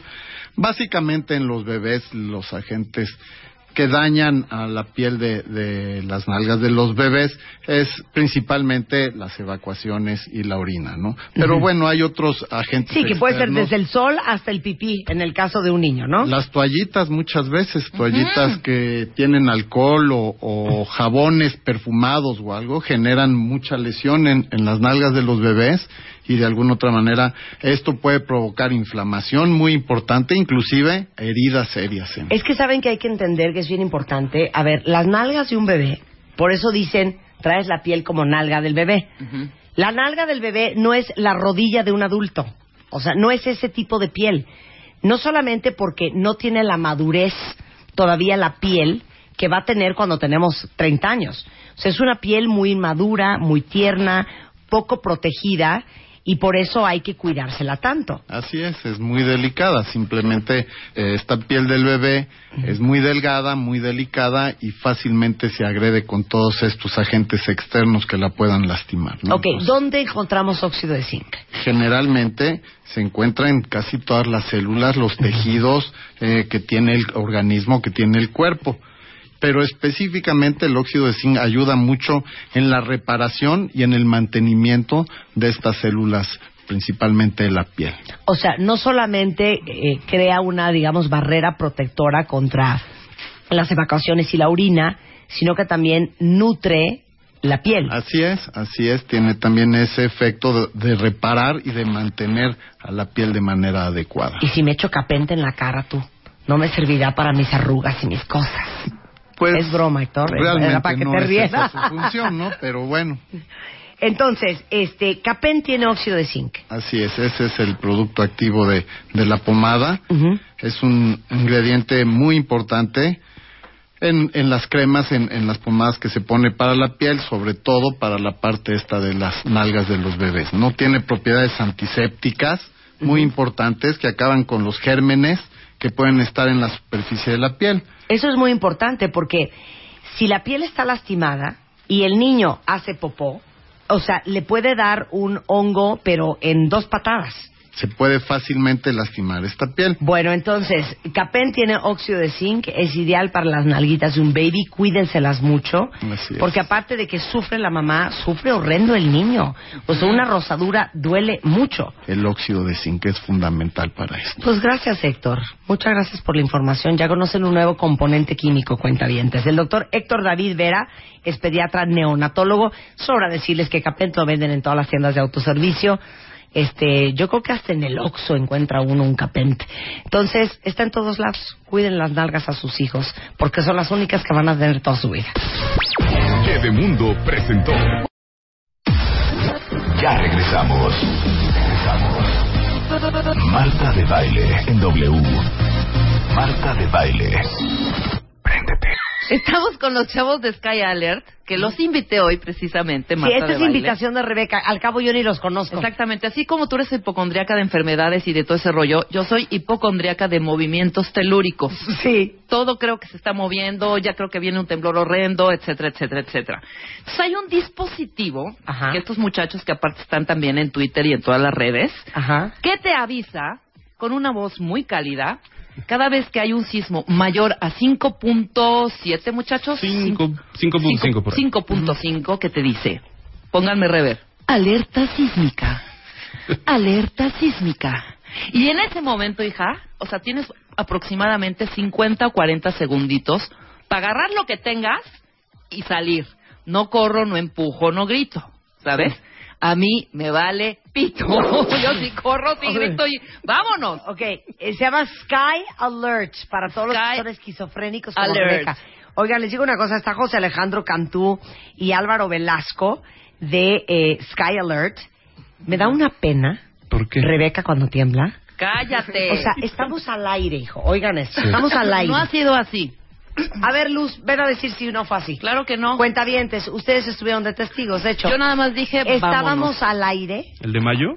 No, fue el del... Hace fue del como un año año, pasado. como un Ah, año. Ujú. Estamos al aire, empieza a temblar y empiezo a ver cómo las lámparas del estudio se mueven. Ajá. Como profesionales, es nuestra chamba y nuestra obligación mantener la calma. Sí, ¿ok? Totalmente. Entonces yo me volteé y dije al aire, creo que está temblando. No yo pasa dije- nada, tranquilos cuentavientes. Y de fondo oigo, ¡vámonos! y esta sale corriendo del estudio. No, Todo no lo que sale te dice que no corriendo. debes de hacer. Es que me do- salir me dio- corriendo, empujar gente, aventar cosas, gritar, meter a los compañeros en Está pánico. exagerando. Todo esto, Luis Suella. Está pedir, exagerando. por favor, ayúdenla con un Sky Alert. Claro. Oye, después de ver a Lulú Guerrero, que en paz descanse, cómo se movía el foro de hoy mismo, Por ¿se eso, acuerdan? no te paras hasta que no ves caer la primera bocina, no pasa nada. Ay, sí, idiota. A ver, chavos, ¿Cómo funciona díganos la Sky neta de la neta. Sky Alert es un sistema de alerta sísmica satelital. Lo que Ajá. nosotros hacemos es transmitir la información de que viene un sismo a la Ciudad de México a través de diferentes plataformas tecnológicas. Ya hoy en día contamos con más de cuatro. Ajá. Y pues ya hoy en día la verdad estamos muy orgullosos que le damos servicio a más de dos millones de personas en el Distrito Federal, Puebla, Toluca, en todas estas áreas. A ver, este es el aparatito, ¿ok? Sí, ahorita lo se los tuiteo. Pero hagan de cuenta que es como una pirámide chiquita de plástico blanco y tiene un monitor pequeño como de, ¿cómo se llamará esto? Ese es el un monitor. monitor display, de, ¿no? un mini Display. ¿ok? Entonces, ¿esto dónde lo voy a poner? O sea, eso que es el Sky Alert Vital, que es nuestro producto para casas, ese es, tú lo pones en tu casa, en tu sala, o en tu cuarto, o en la cocina, ¿no? Y cuando va a temblar, pues empieza a sonar, y en el display te indica qué tan fuerte es el sismo. O sea, ¿cómo suena? Tú, tú, tú, tú. Parece- ¿Esto algo- lo puedo hacer sonar? ¿Cómo? No, no lo No. puedes hacer sonar. Ah, lo quiero hacer Ese es no, es que hija, vas a producto. poder Ajá. empezar a poner a la gente como nerviosa. Así Ok, entonces la empieza a sonar y en el display dice 5.4 en la escala de Richter o 5.8 en la escala de Richter. Te dice más, o sea, más bien, en tiempo real nosotros no podemos determinar la escala de Richter en punto, pero más o menos calculamos qué tan fuerte va a ser el, el sismo. Entonces, Entonces, ¿qué sale? pues, sale- Intensidad. Ajá. Y te sale sismo Moderado. fuerte, Ajá. que es sismos más, por lo general arriba de 6 grados, o sismo moderado, que está, queda entre 5, 5 y 6. Entonces, pues la información que te da el dispositivo te ayuda a que puedas hacer diferentes tipos de cosas dependiendo, ¿no? Tomar Entonces, decisiones. Exacto. Entonces, un sismo moderado igual ya nos salimos corriendo de cabina, ¿no? Y además nos quedamos aquí y vemos qué onda, no podemos calmar a ¿Cuánto la tiempo gente. tengo? Digan la neta. Bueno, el tiempo, que es uno de los factores más importantes de la alerta sísmica, depende del epicentro. Y ahorita les explico cómo funciona la alerta Sí. sísmica, porque es, Ok. un, es un concepto, la verdad, bastante sencillo de entender. Lo que pasa es que un sismo se mueve como ondas en el agua, y esas ondas viajan a una velocidad de 4 kilómetros por segundo. Entonces van rapidísimo, pero si tú tomas en cuenta que los epicentros están como a 300 kilómetros, 400 kilómetros, pues más o menos tenemos tiempos de 100 segundos, 80 segundos, 60 segundos. y lo- Dependiendo de qué tan lejos esté de donde estamos nosotros. Exactamente. Entonces, el chiste está en detectar el sismo en el origen, en el- lo más cercano al epicentro. Ahí lo mides, ¿no? Y ves, oye, va a ser un sismo muy fuerte o va a ser uno de los más de 100 sismos al año que hay de 4.5. Claro. Entonces, dependiendo la intensidad y la fuerza, pues ya emites las alertas sísmicas que le llegan ya a todas las personas. O sea, si fue en la placa tectónica de Cocos, Ajá. pues tienes por lo menos unos 10, 15 minutos. No, no es cierto. No, pero entre el- más lejos esté es el menor. epicentro Exacto. de donde tú estás, obviamente más tiempo vas a tener. Ahora, este es el dispositivo de casa. Sí. Exacto. Ibas a decir algo, yo te interrumpí. Sí, querido. no te preocupes. Para que más o menos pongamos en contexto cuánto, de Chiapas y de Jalisco hacia el Distrito Federal tenemos 120 segundos. Ok. Ok. Y si vienen de Guerrero, 60 segundos. Eso Ok. es más o menos. Ah, eso está muy para ponerlo bien. mucho más gráfico. Muy bien. Entonces, Entonces, eh, tú tienes tu Sky Alert en tu casa y va a sonar y sabes que vas a tener por lo menos 60 segundos para salir disparada por tu pasaporte y correr a las calles. Exacto. Exacto. Ahora, este es el que es para casa. Me acaba de enseñar Álvaro. Álvaro un como USB. Ese es el primer sistema eh, de alerta sísmica portátil del mundo. Ajá, del mundo. Del mundo. ¿Quién inventó esto? Acá el ingeniero Cantú. No me digas, Ay, ingeniero. ingeniero Cantú, tú lo inventaste, ¿eh? Sí, la verdad es que... Estás ver. muy picudísimo. ¿Dónde Pues, estudiaste pues, ingeniería? Pues estudié en la Ibero, Ajá. ingeniería en telecomunicaciones. Sí. Y, este, y luego pues también estuve un rato en el extranjero, no me fui a Australia, donde también ahí eché un poquito de, de estudios Ajá. en, en tiempo libre.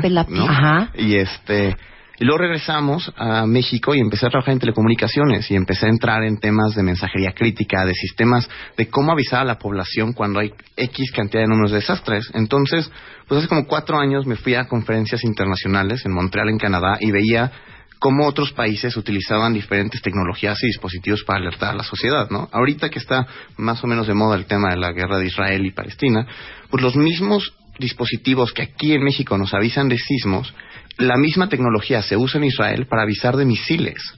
Entonces, realmente te habla de, de qué tan avanzado tecnológicamente es lo que es Sky Alert, que aquí en México pues no tenemos misiles, gracias a Dios, pero pues tenemos sismos, ¿no? Entonces, a través de esta plataforma, pues podemos alertar a la población y, y seguimos avanzando y la verdad es que estos son nuestros primeros productos y ahorita ya tenemos la aplicación, entonces realmente vemos cómo Muy podemos ir bien, avanzando ingeniero ahí. Cantú. Oye, pero qué interesante, porque aparte esto es una gran historia de emprendeduría. Pero dime una cosa. A ver, ¿para qué más lo usan? Qué interesante que entonces los israelíes en sus casas tienen algo como Sky Alert, pero que les avisa, ahí viene un misil del lado de los palestinos. Exactamente. Missile alert. O viceversa. Mi- misil Alert, Misil Alert. Ese se ha de sonar. Tú, tú, tú, tú. Alerta de misil. Alerta de Imagínate misil. una alerta de Y misil. deberías de poner... ¿Cuál terremoto? Nuclear, Jacobo, nuclear. Oye, entonces, a ver, por ejemplo, en Israel usan para alerta de misil. Dame ejemplos de otras partes del mundo. Exacto. Bueno, por ejemplo, en Inglaterra, en Londres, lo usan para comunicar a los que manejan los trenes del metro, ¿no? Entonces, cuando hubo los ataques terroristas en el 2005, si no estoy Sí. mal, mal Sí. equivocado, hace cuenta que se colapsan todas las telecomunicaciones, ¿no? Igual que en un sismo, o sea, no hay teléfonos, no hay teléfonos celulares, no hay nada. Y entonces, ¿cómo tú le avisas a los que van manejando los del metro que se tienen que frenar? Porque pues había habido explosiones, ¿no? En el metro. Claro. Entonces, a través de esta misma tecnología, le hacían llegar la información a los que iban manejando el metro y paraban, ¿no? En Estados Unidos lo usan. A ver, espérame. Ajá. There's been an explosion. There has been an explosion. Stop the vehicle now. Stop the vehicle now. please. Ti, ti, ti. En el metro de Londres. Vamos a Estados. Unidos. Step away from the closing doors. Así, Step away from the closing doors. We have a bomb. Yes, Jacob, a nuclear bomb.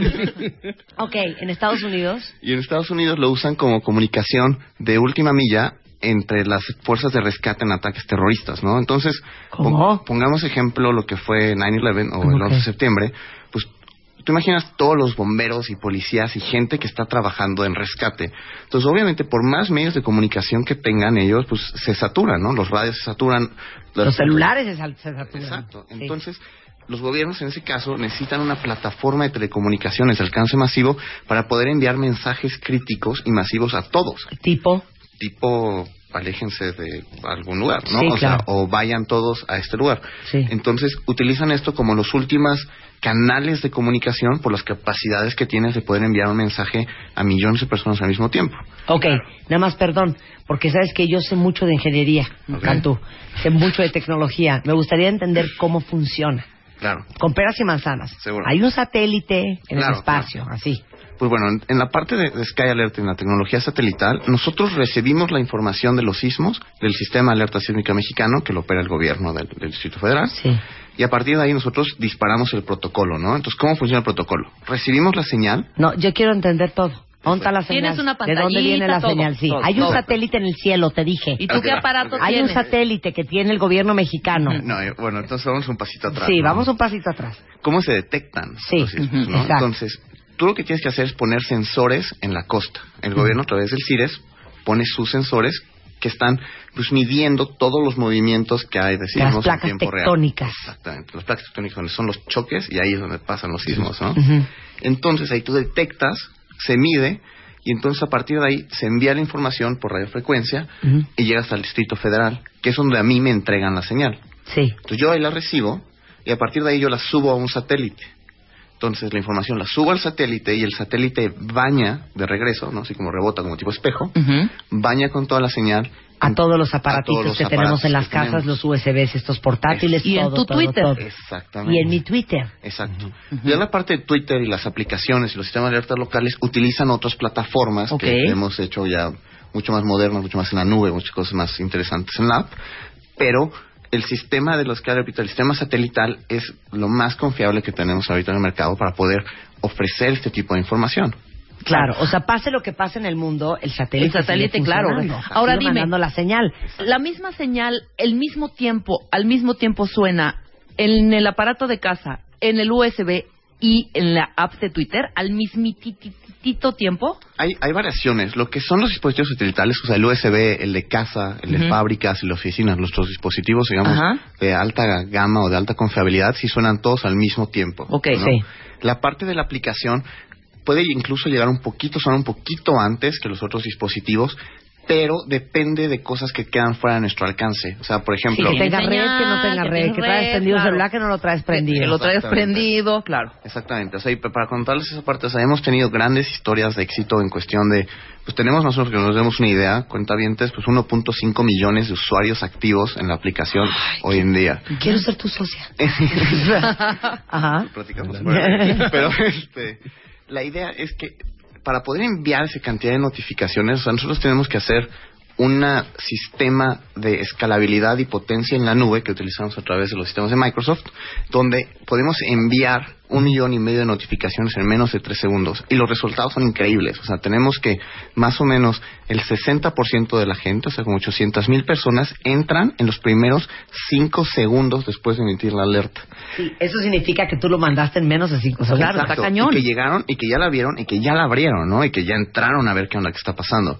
Y ya para los 15 segundos, el 92%, o sea, ya estás hablando más o menos. Ya está parada en el camellón de palmas. Exacto, Sí, de- claro. O, yo va- o ya vas en un segundo piso si vives en un En un octavo. cuarto. ¿no? Exactamente. Entonces, todo este tipo de cosas que estamos nosotros diseñando y haciendo en México no se han hecho en ninguna otra parte del mundo, ¿no? Sea, en cuestión de, de aplicaciones sísmicas, en cuestión de este tipo, somos por mucho los más avanzados. Y es por eso que nosotros nos hemos ganado ahí un par de premios internacionales. Ay, muchas Sí, es muy felicidades. Si te digo que estos de muchachos-. Y si abrimos este negocio en Japón, hijo, ya ves que ahí Sí. tiembla harto. Oye, pero hay varias preguntas, muchísimas. Claro. Si el sismo se genera, ¿en qué partes suena? Porque ahí creo que Michoacán creo que no hay todavía esos sensores. Hay dos sistemas actualmente. Existe el oficial, que es el sistema del CIRES, que inyecta lo que acaba de comentar Alejandro. Y hay un nuevo sistema que está implementando Sky Alert para tener un sistema también privado e independiente de lo que existe actualmente en México. Es O decir, sea, como- neta están mandando a, pla- a, a- a- a la, a la placa de cocos. Estamos instalando, sensores. estamos instalando Exacto. sensores de última tecnología traídos de Japón Muy bien. en, en los que nos ayudan a detectar las ondas sísmicas en la superficie, que es lo que realmente nos importa a nosotros como usuarios de cómo se va a sentir la casa del edificio en el que estamos habitando. ¿no? Ajá. Eh, estamos instalando desde Michoacán y hasta cubierto todo Guerrero y la parte norte de la costa de Oaxaca. Pero en las siguientes semanas estamos ampliando para terminar absolutamente todo Guerrero, Morelos, Estado de México, Distrito Federal, Puebla, terminar Oaxaca y por primera vez instalar en Colima y en Jalisco que no tienen estos sistemas. Bien. O sea, ¿el gobierno los ama o qué? Deberían de estar bien agradecidos, ¿no? ¿O no? Esos son otros temas. Esos son otros menesteres. Ok, entonces ya estamos cubriendo casi toda esta parte. Es correcto. Segunda pregunta, la peligrosa. Segunda pregunta. ¿Qué onda con esta brecha de guerrero que nos trae locos y que dicen, aunque no son predecibles los sismos, que se espera un sismo fuerte que viene de precisamente de Guerrero? Sí. Como A ver, cuente el cuento porque yo no todo me completo, chisme, ¿no? Álvaro. Brecha de Guerrero, ¿qué significa eso? Un pedazo en el mar, justo adelantito de la costa de Guerrero, que es más o menos entre Ixtapa y Acapulco, que lleva sin moverse, es decir, sin tener un epicentro de sismo durante más de 100 años. El último epicentro se dio recientemente en abril, que fue el de 7.2, Ajá. el 18 de abril. Pero no fue exactamente en la brecha, fue en el justo norte, punto norte de esta brecha. ¿no? Entonces, los sismos sí son cíclicos, pero no se sabe de cuánto. Por eso que los estudios de los geofísicos dicen, ¿va a temblar ahí? Sí, y va a temblar fuerte, muy probablemente sí. Por eso entonces la Ciudad de México está asustada porque la distancia entre esa brecha y la Ciudad de México es de los 60 segundos que podríamos dar en un alertamiento sísmico. Entonces, sí es cierto que va a temblar, sí, pero no se sabe cuánto. ¿Cuándo? Ni cuánto, ni, ni exactamente en dónde. Ahora, pero ya tienes los kilómetros. ¿Me puedes decir que Sí. puede ser no más de? Puede llegar a 8 punto, Puedes sobrepasar la magnitud 8. pero no puede ser de 9 ni de 10. No, México no tiene la capacidad de generar eso y 10 nunca ha existido uno Ahí desde está, que para que los también que nos Ya, quede sé claro. generoso, Álvaro. ¿Cuándo va a ser? No A sabe. ver, pues mira, necesitamos vender. ¿Y cuántos, entonces- cuántos kilómetros ¿Cuál tiene puede- esa brecha? ¿Cuántos kilómetros? Más o menos 250 a 300 kilómetros. Ok, y otra pregunta. ¿Ya hay sensores en esa brecha? Ya hay sensores, es donde más cubiertos Son están. los de Guerrero. Ok. Pero entonces, si Entonces, si esos... ustedes tienen Sky Alert, no tienen de qué preocuparse. Tienen de qué preocuparse en cuanto a todas las medidas de protección civil que debemos de tomar antes de ese minuto. Sí. ¿Qué Claro. vamos a hacer con ese minuto? Es la verdadera pregunta. Claro. Ajá. Entonces tenemos un minuto Porque si la para hacemos como Rebe en cabina, Sí, Muy claro. mal, muy muy mal. pero no es, cierto, ¡Vámonos! no es así, no es así. Ay, no. Ahora, mi última pregunta, porque ya nos tenemos que ir. ¿Qué onda con la última alarma que me puso a mí como loca? Porque aparte decía sismo fuerte. Esa parte se fue la, la falla que tuvimos aproximadamente hacía casi un mes, ¿no? Donde se emitió una alerta falsa en ese sentido. Y se debió principalmente porque nosotros, en la plataforma donde nosotros estamos conectados y recibiendo la información por parte del CIR, por parte del gobierno, presentó un mensaje, una anomalía, un, un carácter que nosotros no veíamos venir, que no estaba previsto y hace que se emita la alerta, ¿no? Entonces, desafortunadamente, este es el tipo de cosas por las cuales tenemos que pasar cuando estamos, pues, inventando cosas nuevas, cuando estamos Claro. desarro- haciendo desarrollos tecnológicos. Sí, pero mira, no importa que haya sonado cuando no había. Exacto. Peor si hubiera sonado, si no hubiera sonado cuando había. Sí, eso lo pienso. Entonces, mira, mejor que sobre a que falte. Totalmente. Entonces fue un ya error de código.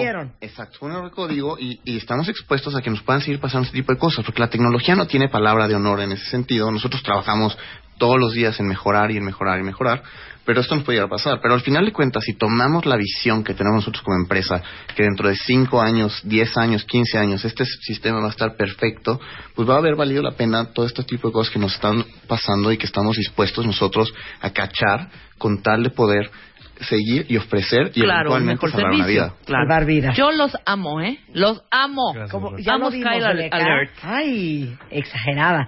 Bueno, eh, uno, ¿dónde bajan la aplicación, Álvaro? En todas las tiendas de iOS, Android, Windows Phone y Windows 8. Ok. ¿Cuándo va a haber para BlackBerry? ¿Cómo se llama? Nunca. Sky Alert. Sky Alert. Sky Alert, eh, así le encuentran con la palabra junta, ¿no? Sky Alert. Sky Alert. Si quieren comprar el dispositivo móvil que ese es USB, o el de casa, o el de oficina, o el de la fábrica, ¿dónde lo compran? Claro. Ingeniero Cantú. Pues mira, la, la forma más fácil de comprar es que nos echen un grito, o sea, nos echen una llamada al 5905-7166, o la otra vez, 5905-7166, donde ahí lo estamos atendiendo. Si no, se pueden meter a través de nuestras páginas de internet, skyalert.com.mx, donde están todos los productos, guías de compra, y también estamos en diferentes portales de venta online, ¿no? Entonces pueden encontrar muchos productos, los envía a su casa en dos días a través de... Oye, sería un gran regalo, Alvarito y, y este y al José. Imagínate, regalarle eso a tu mamá. ¿Cómo Ya, no? mamá, Sí, para que no te pongas loca y tengas paz. Ahí está. Eso te dirían tus hijos a ti. Pues es un gran regalo para los que conocemos en la oficina que se ponen muy mal. Sí. Totalmente. Bueno, no has hecho una confesión, hija, que ya ese es el acabose de la vergüenza. ¿Cuál? ¿Quieren que les, les, les diga? ¿Que me ¿Qué? Ya no hay tiempo. Rebeca vivía en un piso 8. Después del último temblor, se cambió de departamento y de edificio y fue y rentó un departamento en el piso 1. No es cierto. Ese es el nivel de estrés que ella sufre con los temblores. Pasaba yo un- un- un- una gran parte, pero es una zona realmente de sí- sísmica, es la condesa. Totalmente. Y en Entonces, un piso 8, sí, pero hija, no puede ser tu histeria Lo como para cambiarte de casa, mudanza, departamento, me buscar. cambié, me cambié por otras O sea, razones, pero, al final... Pero, pero ¿por qué vives en un piso 1? No, jamás en la vida voy a vivir más El- allá del, cu- del segundo. Nunca. ¿Qué tal? ¿Qué tal? Nunca, pero aquí ni Yo- en donde yo me digan que no tiembla, ¿eh? podría vivir en el piso 17 de un No, edificio. bueno. Y te No, no. una ¿Sabes por qué? seguridad. Porque tengo un Sky Alert. Eso sí. bueno, ahí está, skyalert.com.mx o Sky Alert MX en Twitter y la aplicación es Sky Alert todo junto. Gracias, este Álvaro, gracias José. Gracias, Un Marta. placer tenernos Gracias, acá. Hacemos una pausa y regresamos, no se vayan. Escribe a Marta de Baile. Escribe radio arroba martadebaile.com radio arroba martadebaile.com Escribe solo por W Ya regresamos Regresamos Marta de Baile en W Marta de Baile Préndete Estamos de regreso en W Radio y antes de seguir, eh, les recuerdo que todos los tarjetavientes de Vancomer, eh, que por ejemplo en su casa ya la caja de herramientas ya le falta el martillo, ya le falta el desarmador, ya no tienen la llave de perico, este, ya no tienen este, ¿qué más hay en una caja de herramientas? Ya no tienen un taladro. Vancomer les está regalando una caja de herramientas increíble solamente con contratar un producto como puede ser una tarjeta de crédito, un préstamo de nómina, un préstamo personal, de inversión, o si dan de alto un servicio como puede ser Bancomer Móvil o Bancomer.com o domiciliación. Con eso se llevan el set de herramientas. Vayan a la sucursal Bancomer más cercana a ustedes, armen su promoción, producto más servicio, igual a su regalazo, que este mes en Bancomer es la caja de herramientas para todo lo que necesiten. Van a amar el tema del día de hoy, cuentavientes. Ya ven que cuando uno está en momentos difíciles, alguien te dice, pues mira, buena suerte o mala suerte, solo Dios lo sabe. O, pues esto puede ser una bendición escondida. El día de hoy vamos a hablar con Gaby Pérez Islas, nuestra tanatóloga, experta en pérdidas, pérdidas que a, la- a largo plazo resultaron grandes ganancias, Gab.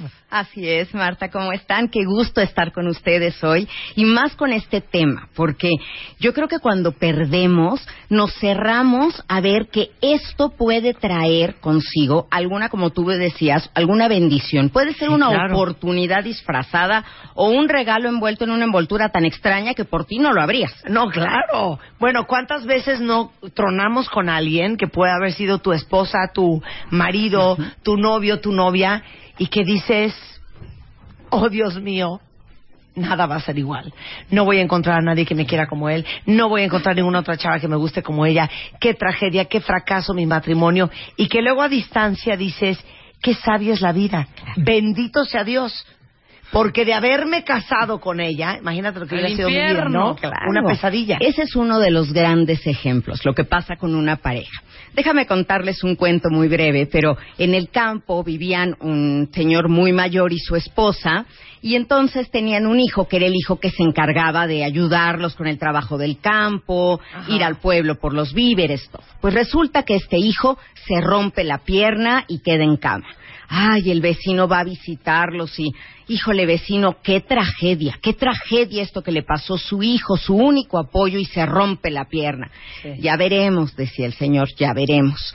Al poco tiempo empiezan los militares a reclutar jóvenes para ir a la guerra y entonces van granja por granja reclutando jóvenes y cuando llegan y se encuentran a ese joven en cama con la pierna rota, pues se dan cuenta que no les va a servir para nada y lo dejan. Así que lo que podía haber sido una tragedia porque se rompió la pierna, en realidad fue una bendición. Porque de haber estado sano, Claro. se va a la guerra. Claro. Como esto, Marta, en nuestra vida diaria nos podemos encontrar muchos ejemplos de cosas que pedimos que pasen, pero no sabemos lo que pedimos. Si se nos concede tal como lo queremos, a lo mejor Claro. sería un desastre total.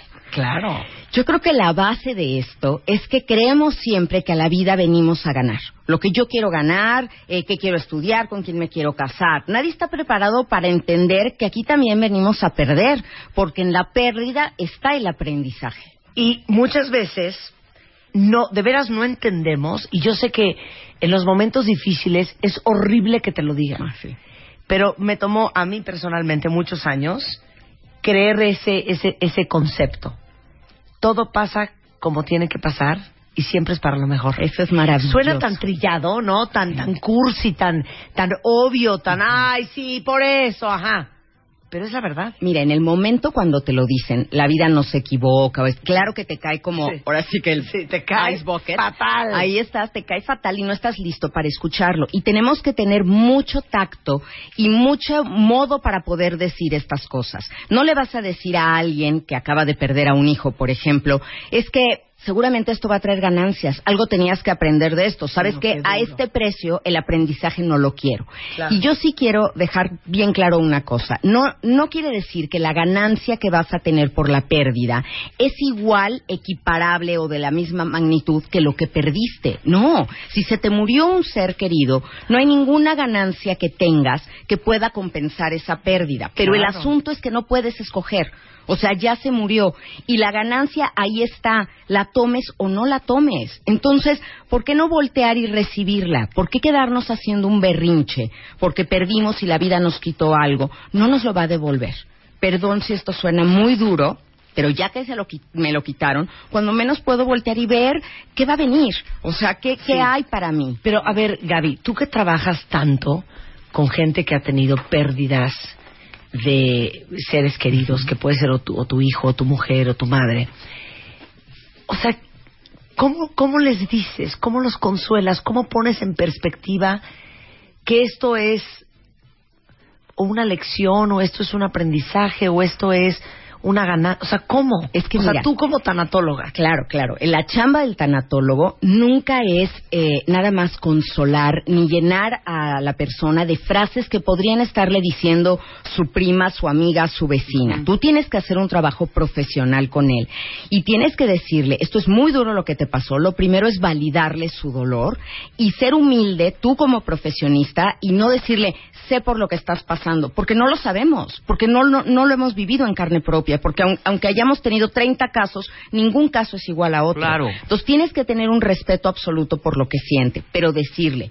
darle tú la seguridad que a ella le está o a él le está faltando en ese momento. Yo sé que vas a salir adelante porque vas a aprender la mejor manera de honrar la memoria de quien no está contigo. Yo no creo que las cosas pasen porque tenías una lección que aprender. Creo que simplemente pasan y es tu decisión dentro de nuestro libre albedrío si tomas y te quedas con el aprendizaje o lo dejas pasar. Hay gente que ha tenido un- una gran enfermedad, un cáncer y sale de esto y es la misma idéntica, superficial, banal, chismosa que era antes de. Entonces no es que la enfermedad te transforme, solo si tú quieres, si tú quieres tomar el aprendizaje. Y las cosas no pasan para que porque ni la vida ni Dios tienen esos métodos didácticos. Toma para que aprendas, ¿no? No, porque te quedaría una culpa de pensar si yo hubiera aprendido mis lecciones antes, esto no hubiera pasado. Y no. A la gente buena le pasan cosas buenas y malas, a los malos les pasan cosas buenas y malas igual. Entonces, ¿cómo lo trabajo con un paciente? Le digo, mira, esta puerta se cerró y porque tú te pelees con la realidad, solo te vas a generar sufrimiento. Esto lo dice el budismo. El origen del sufrimiento es que tú quieras que las cosas sean de una manera, pero son de otra. Entonces, vamos a llegar a la aceptación, pero no a la resignación. Resignarte es cruzarte de brazos, lamentarte y quejarte y ser infeliz toda la vida. La aceptación es con los brazos abiertos. Ya pasó, yo no quería que pasara, pero ya que pasó, ¿qué puedo hacer? Y descubres, por ejemplo, uno de los regalos muy claros es el cariño y el apoyo de personas, Marta, que nunca te imaginaste.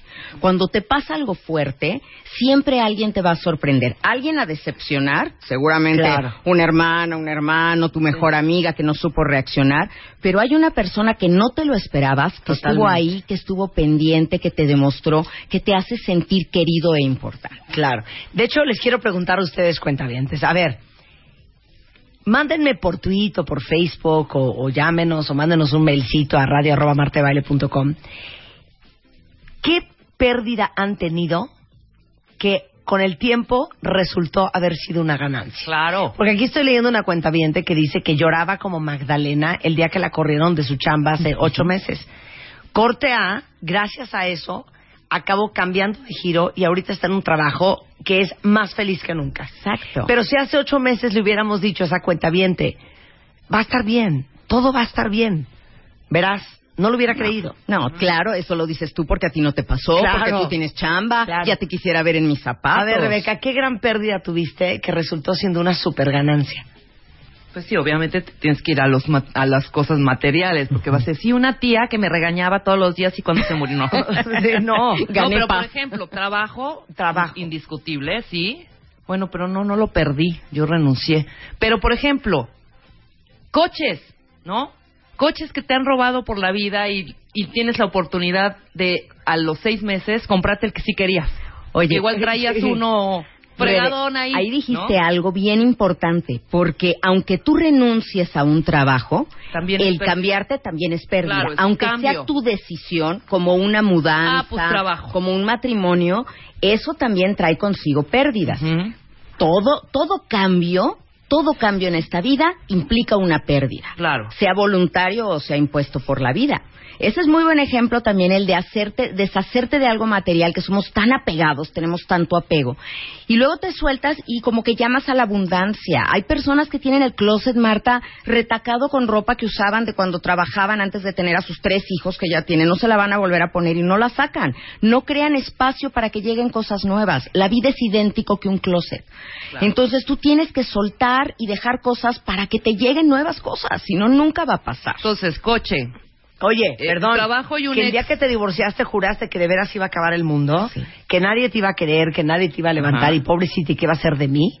Y que años después te das cuenta que es lo mejor que te pudo haber pasado. Por supuesto, porque, por ejemplo, el terminar una relación de pareja donde esa pareja era tu proveedor, tú no trabajabas, y de pronto tienes este cambio, te lleva esta situación límite a ser creativo, a sacar de ti la mejor versión. Entonces, la que no había hecho nada nunca, a lo mejor se pone a hacer pasteles y empieza a venderlos, y eso es una fuente de autoestima, y se descubre una Claro. gran empresaria y está feliz con un logro personal Claro. que nunca había experimentado. Como dicen, no sabes lo fuerte que eres hasta que ser fuerte es la única opción que tienes. Exactamente. Pero me encantó algo que dijiste ahorita, Gaby.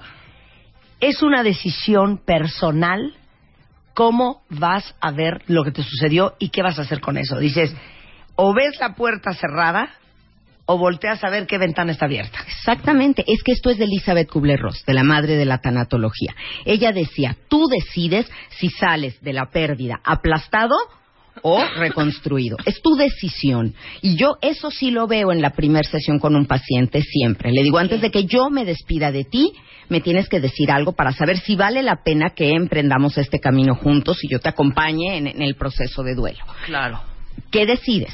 ¿Esto te va a destruir o te va a construir en una mejor persona? Es una decisión personal. Y también cuando no pueden, en ese momento no tienen claridad, los hago pensar. ¿Cómo es la mejor manera de honrar a la persona que murió o de honrarte a ti si es que estás en deuda contigo?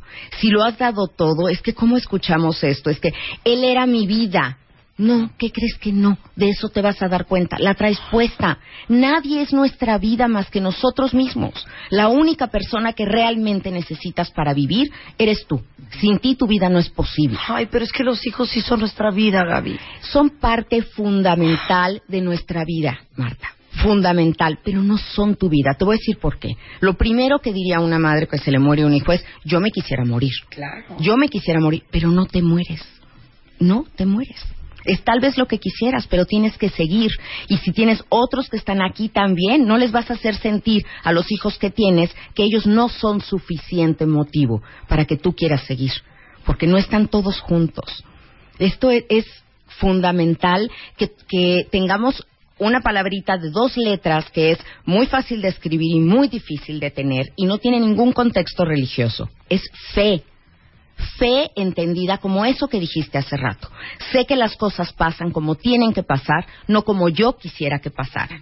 Y cada pérdida de nuestra vida tiene que ir acompañada de fe, de creer que lo mejor aún está por venir o que la vida tiene algo de parado para ti que ahorita tú no lo entiendes, pero que ahí va a estar. ¿Y tú crees que todo tiene un par de ventanas a donde voltear? Todo. Absolutamente todo. Fíjate. Sí. Sí, todo. Miren, Yo sí siento casos que más de un par. Claro, casos como el de esta chica lo deben de haber sabido, que iba a tomar el avión en Holanda para ir a reunirse con su esposo y ella iba con su bebé en un taxi.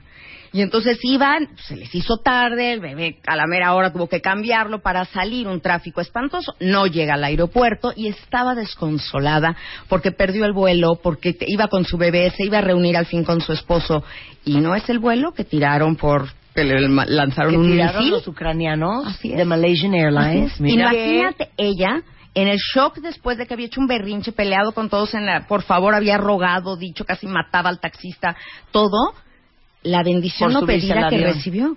Sí, no tú era deja también de estarte peleando con los mostradores en cada aeropuerto porque no te vas a trepar. Por algo uno no se trepa. Cierto. Qué fuerte. Cierto. Ay, no. Cuando no me es sabía esa historia. Eh, claro, le- o Hay sea, muchas. Esa es muy, muy Todas las fuerte. del, del, de septiembre 11. Exacto. Igual todos los que no fueron al World Trade Center por cualquier cosa, Y por del- regresarse, por perder las 85 llaves. en nuestro país. O sea, cosas que, que cambiaron el destino, pero de momento ellos lo vieron como una pérdida. Claro. Híjole, ya no fui, ya no alcancé, no me contrataron para eso. Perdí Y las luego- llaves, perdí el taxi, perdí el ride, perdí... Y no llegaron a donde estaba el siniestro o el... Y eso es una ganancia, una ganancia. Fíjate, yo mencioné hace rato enfermedades. Claro que cuando nos enfermamos de algo, lo primero que dices es, ay, qué mala pata. Nadie he visto que diga, sí, me lo merecía. No, qué mala Sí, pata. ¿no? ¿Cuántos hay que hacen lo mismo que yo? O yo ni siquiera fumo ni tomo y mira, a mí me dio. En fin. Después de que sales, transitas la enfermedad, recibes muchas bendiciones, porque sí puedes valorar la vida y atesorarla como si te hubieran dado una segunda oportunidad, que tienes que aprovechar cada minuto. Y gente que me lo comenta, yo estaba desperdiciando mi vida, estaba enojada, porque claro, pierdes y te enojas. Entonces cierras los puños porque estás enojado. Así como puedes recibir. Claro. Y ese es el asunto. Si ustedes ven dos cajas, una está envuelta con un papel de brillantina, con un moño espectacular de terciopelo precioso, con un tufrón divino. ¿Quieres ver qué es ese regalo? Si ves una caja envuelta con un periódico horrendo, ¿no? ¿No? O con un papel manchado y sucio, viejo y arrastrado, esa caja no la quieres abrir. Claro, es Dame la analogía de los regalos y el negro. Ahí está, es la catafixia de Chabelo, ¿no? Porque ves el, el afuera y entonces parece muy atractivo y sí, ese quiero y ese me llama y en cambio el otro para nada, yo no lo quiero. La cosa es que abrir los regalos depende de ti. Solo de ti. La vida te los da, Marta. Ahí están. Yo te puedo traer algo y tú decir, ah, gracias, y lo avientas. Sería rudísimo con la persona que te lo dio, pero estás en libertad de hacerlo.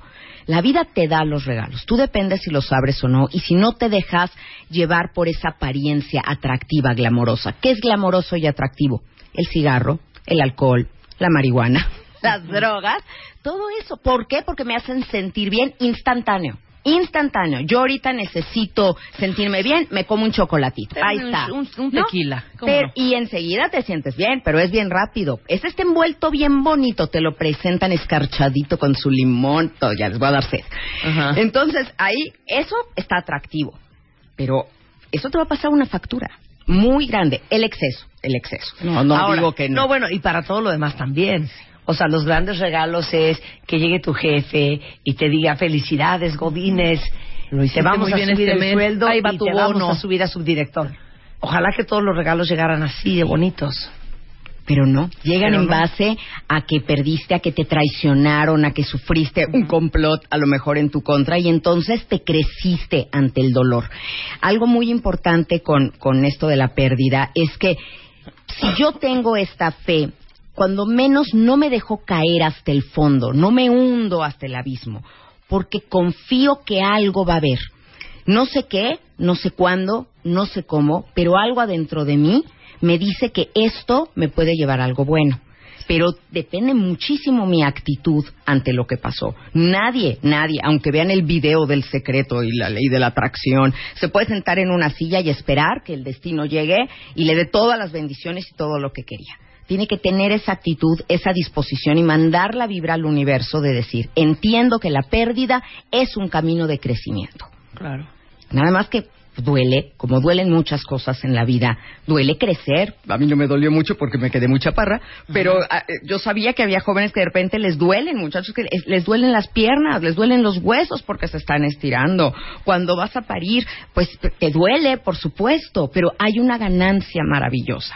Tú decides si haces de los dolores de tu vida un dolor de parto que va a generar algo, o lo conviertes en un dolor de muelas, que te puedes desmayar de él y que obtienes de beneficio nada. Es tu decisión, totalmente. En la obra Avenue Q hay Ajá. una parte preciosa de un personaje de la obra en Broadway que está en crisis y dice, just for now, todo pasa. Todo pasa. Eso es. Imagínate repetirnos eso por ahora. Es que estoy desgraciadísima, triste. Por ahora. Ya, ya cambia el Claro, asunto. por ahora. ahora. Estoy soltera y nadie me pela. Por Just ahora. Por ahora. Pero cuando empiezas con las palabras que son una eh, grosería terrible, nunca y jamás, nunca voy a encontrar a nadie más así. Jamás voy a encontrar trabajo. Ya no. A ver, por ahora. Eso es lo único bueno de lo malo. ¿Qué pasa?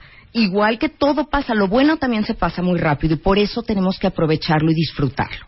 Te doy otros ejemplos. El irte de casa de tus papás. Cuando tú te quieres independizar a cierta edad, a lo mejor tus papás lo van a ver como una traición, como un abandono, como una deslealtad. Por ellos, hay muchos papás mexicanos que no quisieran que sus hijos se fueran nunca a vivir solos, aunque tengan 30 años. Cuando tú te vas a ir, pierdes muchas cosas. Pierdes los apapachos, las atenciones, la seguridad, tu ropita planchada, lavada, pero ganas. Y cuando estamos nada más aferrados solo viendo lo que voy a perder, porque las ganancias no se ven tan claras en el momento de la pérdida o en el proceso, entonces nunca lo haríamos. Y el miedo estaría rigiendo nuestras decisiones. Y eso no se vale. Tienes que dar este salto de fe, de ir para adelante, de confiar en el destino y hacerte caso a ese llamado que te dice, hazlo, vas a ver que vas a encontrar muchos regalos, gente que te ayude, que te apoye en el camino y vas a poder. Si yo me repito esto, qué distinto es a que yo solita me esté diciendo, no, yo no voy a poder, yo no voy a poder. Es la frase número uno que me dicen en terapia, Marta. Gaby, yo no voy a poder con esto. Yo no voy a poder. Y lo que yo les contesto no es, sí, sí vas a poder, vas a poder. Yo las confronto en ese momento con, si tú lo dices, concedido, concedido. Pero si hoy viniste a verme y si hoy estás aquí, quiere decir que no me checa lo que estás diciendo con lo que estás haciendo. Claro. Claro, ya Porque un- venir es que sí quieres. Claro. Lo que pasa es que no sabes Quieres cómo. poder. ¿Cómo? Sí, sí, Exacto. quieres poder. ¿Sí? Gaby, ¿qué hacemos? Gaby, ¿qué hacemos? Tener esa actitud positiva, Marta. Eso es, lo puedes absorber en cualquier momento. Mentira que alguien nace positivo y alguien nace negativo en la vida y ya ni modo. No, te pones de buenas, te conectas con la vida Claro. otra Y, vez. y estoy pensando, ¿no? Si, si yo estuviera en un momento súper crítico, como sé que seguramente hay alguno de ustedes que está, y estuviera oyendo a Gaby, lo primero que diría es, es que esta mujer de veras no entiende lo que estoy pasando. O sea, de veras no entiende. Y les digo una cosa, entiende perfecto. A eso se dedica y eso se ha dedicado años y años, años. Sí entiende. Sí, entiendo y lo digo. Y mira, tus cuentavientes que yo quiero tanto lo saben que lo digo con respeto. Pero a veces necesitas a alguien que te hable fuerte. Que te diga, caray, o sea, date cuenta. ¿Cómo movimos el avispero cuando hicimos el programa de la codependencia? ¿Tú sabes la cantidad de mensajes que recibí de, Gaby, yo soy esa. Gaby, yo así quiero. Gaby, esto. O sea, se dieron cuenta, pero hablamos fuerte. Les dijimos que cosas que han creído, como sin ti no puedo vivir, no es romántico, es codependiente. Entonces, había que cambiar esto. ¿Cómo sí se puede? Ok, pensemos que muchos de ustedes traen ahorita un rollazazazo que de veras sienten que está muy cañón, que a, nadie le ha pasado lo que están viviendo y si les ha pasado, no lo han sentido como lo están sintiendo ustedes. ¿Cómo le da uno la vuelta regresando en W Radio? Llama a Marta de Baile. Llama a Marta Llama a Marta de Llama a Marta de Llama a Marta de Llama a Marta de Llama a Marta de Llama a de Marta de Baile.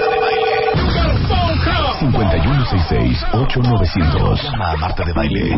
Y 01800-718-1414. Llama a Marta de Baile. Marta de Baile en W. Tuitea a Marta de Baile. Arroba Marta de Baile. Tuitea. Tuitea. Arroba Marta de Baile. Tuitea. W Radio. Estamos de regreso en W platicando con Gaby Pérez Islas, nuestra tanatóloga de cabecera. Ella es autora de dos libros que creo que todos debemos de leer. Se llama uno Cómo curar un corazón roto, ideas para sanar la aflicción y la pérdida. Y luego Elige no tener miedo, cómo aprender a vivir después de un gran dolor. Entonces, tratando de conectar con ustedes, quiero pensar, eh, por lo que veo en algunos en el Twitter y voy a omitir nombres, hay muchos que están pasando por situaciones que sienten de veras, que es que no, de veras no puedo. Y que si alguien ha vivido lo que ustedes están viviendo ahorita, seguramente no lo están sintiendo y no lo sintieron como lo sienten ustedes ahorita. Entonces, claro que hay esa sensación de, es que te juro que no puedo. Claro. Te juro que me duele demasiado. Es que te juro, te juro que es que no puedo. Y yo te creo. ¿Y Yo cómo te le doy la vuelta? Pero entonces, yo te digo, la visión que tú tienes de las cosas, de los eventos, es muy limitada. Depende de dónde estás sentada. Rebeca desde ahí ve ciertas cosas, pero ella no ve otras áreas que sí están en esta sala, pero ella diría, no están porque yo no las veo. El que no veas el cómo, el que no veas las puertas que se abren o las opciones, no significa que no estén ahí. Entonces, mientras tú confíes en que sí tienes lo que se necesita para salir adelante. Mira, cuando alguien se rompe un hueso, un jugador de fútbol, que hemos visto recientemente casos así de ya para irse casi casi al mundial y me lesiono. Confías en tu cuerpo, sabes que tu cuerpo tiene lo que se necesita para soldar un, hueso y para salir adelante y para curarte en algo así. ¿Por qué emocionalmente no confías que sí lo tienes? Que todos traemos una cajita de herramientas emocionales que venía en nuestro kit inicial. Nuestros padres nos echaron algunas más en la cajita, nuestros maestros otras, los amigos muchas. Y ejemplos de cosas que le han pasado a mis amigos, a mi gente querida, no te ha pasado desapercibido. Aprendiste de eso. O sea, también. las herramientas las tenemos. Las tienes. Otra cosa es que en tu vida Hayas abierto el abierto las herramientas y que hayas abierto el closet para saber que están. Pero están, ¿eh? Están. Entonces, primero confía que las tienes. Segundo, pide ayuda. ¿Por qué somos tan renuentes a Ay, cuando yo me estamos quedo en una situación? que las tienen. Las tienen. Porque todos las tenemos. Sí, de veras nadie, nadie viene desprovisto de ellas. Nadie. Lo que pasa es que a lo mejor ni ha buscado en dónde las tiene. Sí, no sabes si hay un martillo, Claro. si hay una llave de perico, si hay un desarmador, pero de que hay algunas, hay. Hay, hay. Y da tiempo para que el tiempo te dé el veredicto de las cosas. Cuando a Michael Jordan le dijeron, no, tú eres un pésimo jugador de básquetbol, sabes que dedícate a otro deporte e intentó el golf, espérate a ver el tiempo que demostró cuando a Michael Phelps le dijeron a su mamá, es que este niño para la escuela es que no se está quieto, es que de veras, métalo a nadar, ¿ok? Concedido. Y mira, o sea, ¿qué, ¿qué viene? No lo sé. Dale tiempo para que el tiempo te demuestre. Y piensa que la vida es como si fuera un cuadro de estos de punto de cruz. Tú ves un lado. Ves el lado donde están todos los hilos cruzados, atravesados, no entiendes. Por el otro lado es un bordado perfecto. Steve Jobs lo decía. It's easier to connect the dots backwards. Es mucho más fácil conectar los puntos en reversa cuando ya ves lo que pasó. A él lo corrieron de su empresa Claro. en algún momento de su vida. ¿Por qué no ver estos ejemplos? ¿Por qué no aprender de las vidas de otros y creer que sí es posible? Un ejemplo de una paciente mía que estaba en un drama porque se tenía que ir a vivir al extranjero por el trabajo de su marido. Y bueno, era, significaba dejar su, su país natal, su comida que disfrutaba, sus hijos, sus familia. bueno, sus hijos se los llevaba, pero dejaban a su sus familia. abuelos, su familia, todo. Estaba tristísima y, y- y llegó conmigo para elaborar este duelo de mudanza. En una de estas sesiones cité al marido y él fue conmigo. Y me contó un lado B del disco que no sabíamos. Resulta que no era que la empresa lo hubiera trasladado. Él pidió el cambio. Porque él había cometido el error de en una convención, meterse con una chava de la oficina una noche y a partir de ahí atracción fatal era poco lo que esta chava estaba haciendo, lo que estaba dañando y ya amenazaba con decirle a su familia. Él estaba arrepentidísimo y luchando con actos concretos por salvar su familia y por salvar su trabajo y todo. Y fue y habló con el dueño de la, de la empresa y le dijo, por favor, trasládame. O sea, esta mujer ha hecho esto, esto, esto, esto, esto y le concedieron el cambio. Cuando él me dijo, toda la verdad y se abrió de capa y me dijo, sé que mi esposa está sufriendo por irnos, pero te juro que voy a hacerla muy feliz y que me voy a esforzar el resto de mis días, porque esto yo lo veo como una oportunidad.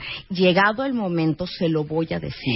Ay, Le voy a decir lo que pasó y todo, pero necesito las condiciones. Yo nada más te digo, Marta, que eso fue hace 12 años.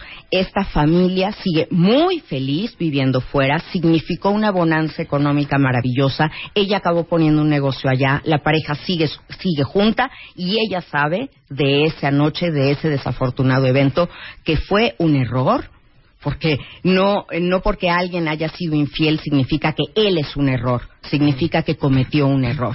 Y todos podemos en algún momento dado perdonar un error, cuando hay la voluntad verdadera de, de salvar eso. Entonces, lo que para esta mujer en su momento era una tragedia, resultó ser la salvación de la familia y la gran bendición de todos. Ay, Dios ¿Por qué no pensar que eso puede ser lo que ahorita les está pasando? Sí, pero para mí la moraleja de esa historia es aguas en las convenciones. Exacto. ¡Qué cosa! Cuiden la cantidad de lo que beben porque un error de estos puede puede una ser mala decisión. Una mala Es una decisión. mala decisión. Totalmente. ¿Sabes qué? ¿Por qué nos cuesta tanto confiar? Confiar en que el universo va a colocar todo como lo tiene que colocar. No, no confiamos.